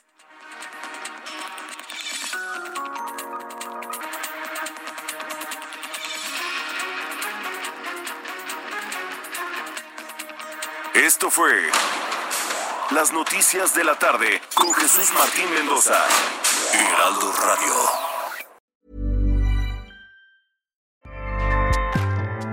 ACAST powers the world's best podcasts. Here's a show that we recommend. The Real Housewives is a guilty pleasure for most, but if you're looking to not feel guilty about that pleasure, tune in to Everything Iconic with me, Danny Pellegrino, where I break down all the messy moments and behind the scenes antics of Bravo's popular franchise. And on Everything Iconic, I also interview celebrity guests like Kelly Ripa, Kiki Palmer, Drew Barrymore, Cameron Diaz, and more about their guilty pleasures, their past work, and so much more. So if you're pop culture obsessed and find yourself watching way too much reality TV like me, tune in to Everything Iconic with Danny Pellegrino wherever you listen to podcasts. ACAST helps creators launch, grow, and monetize their podcasts everywhere. ACAST.com.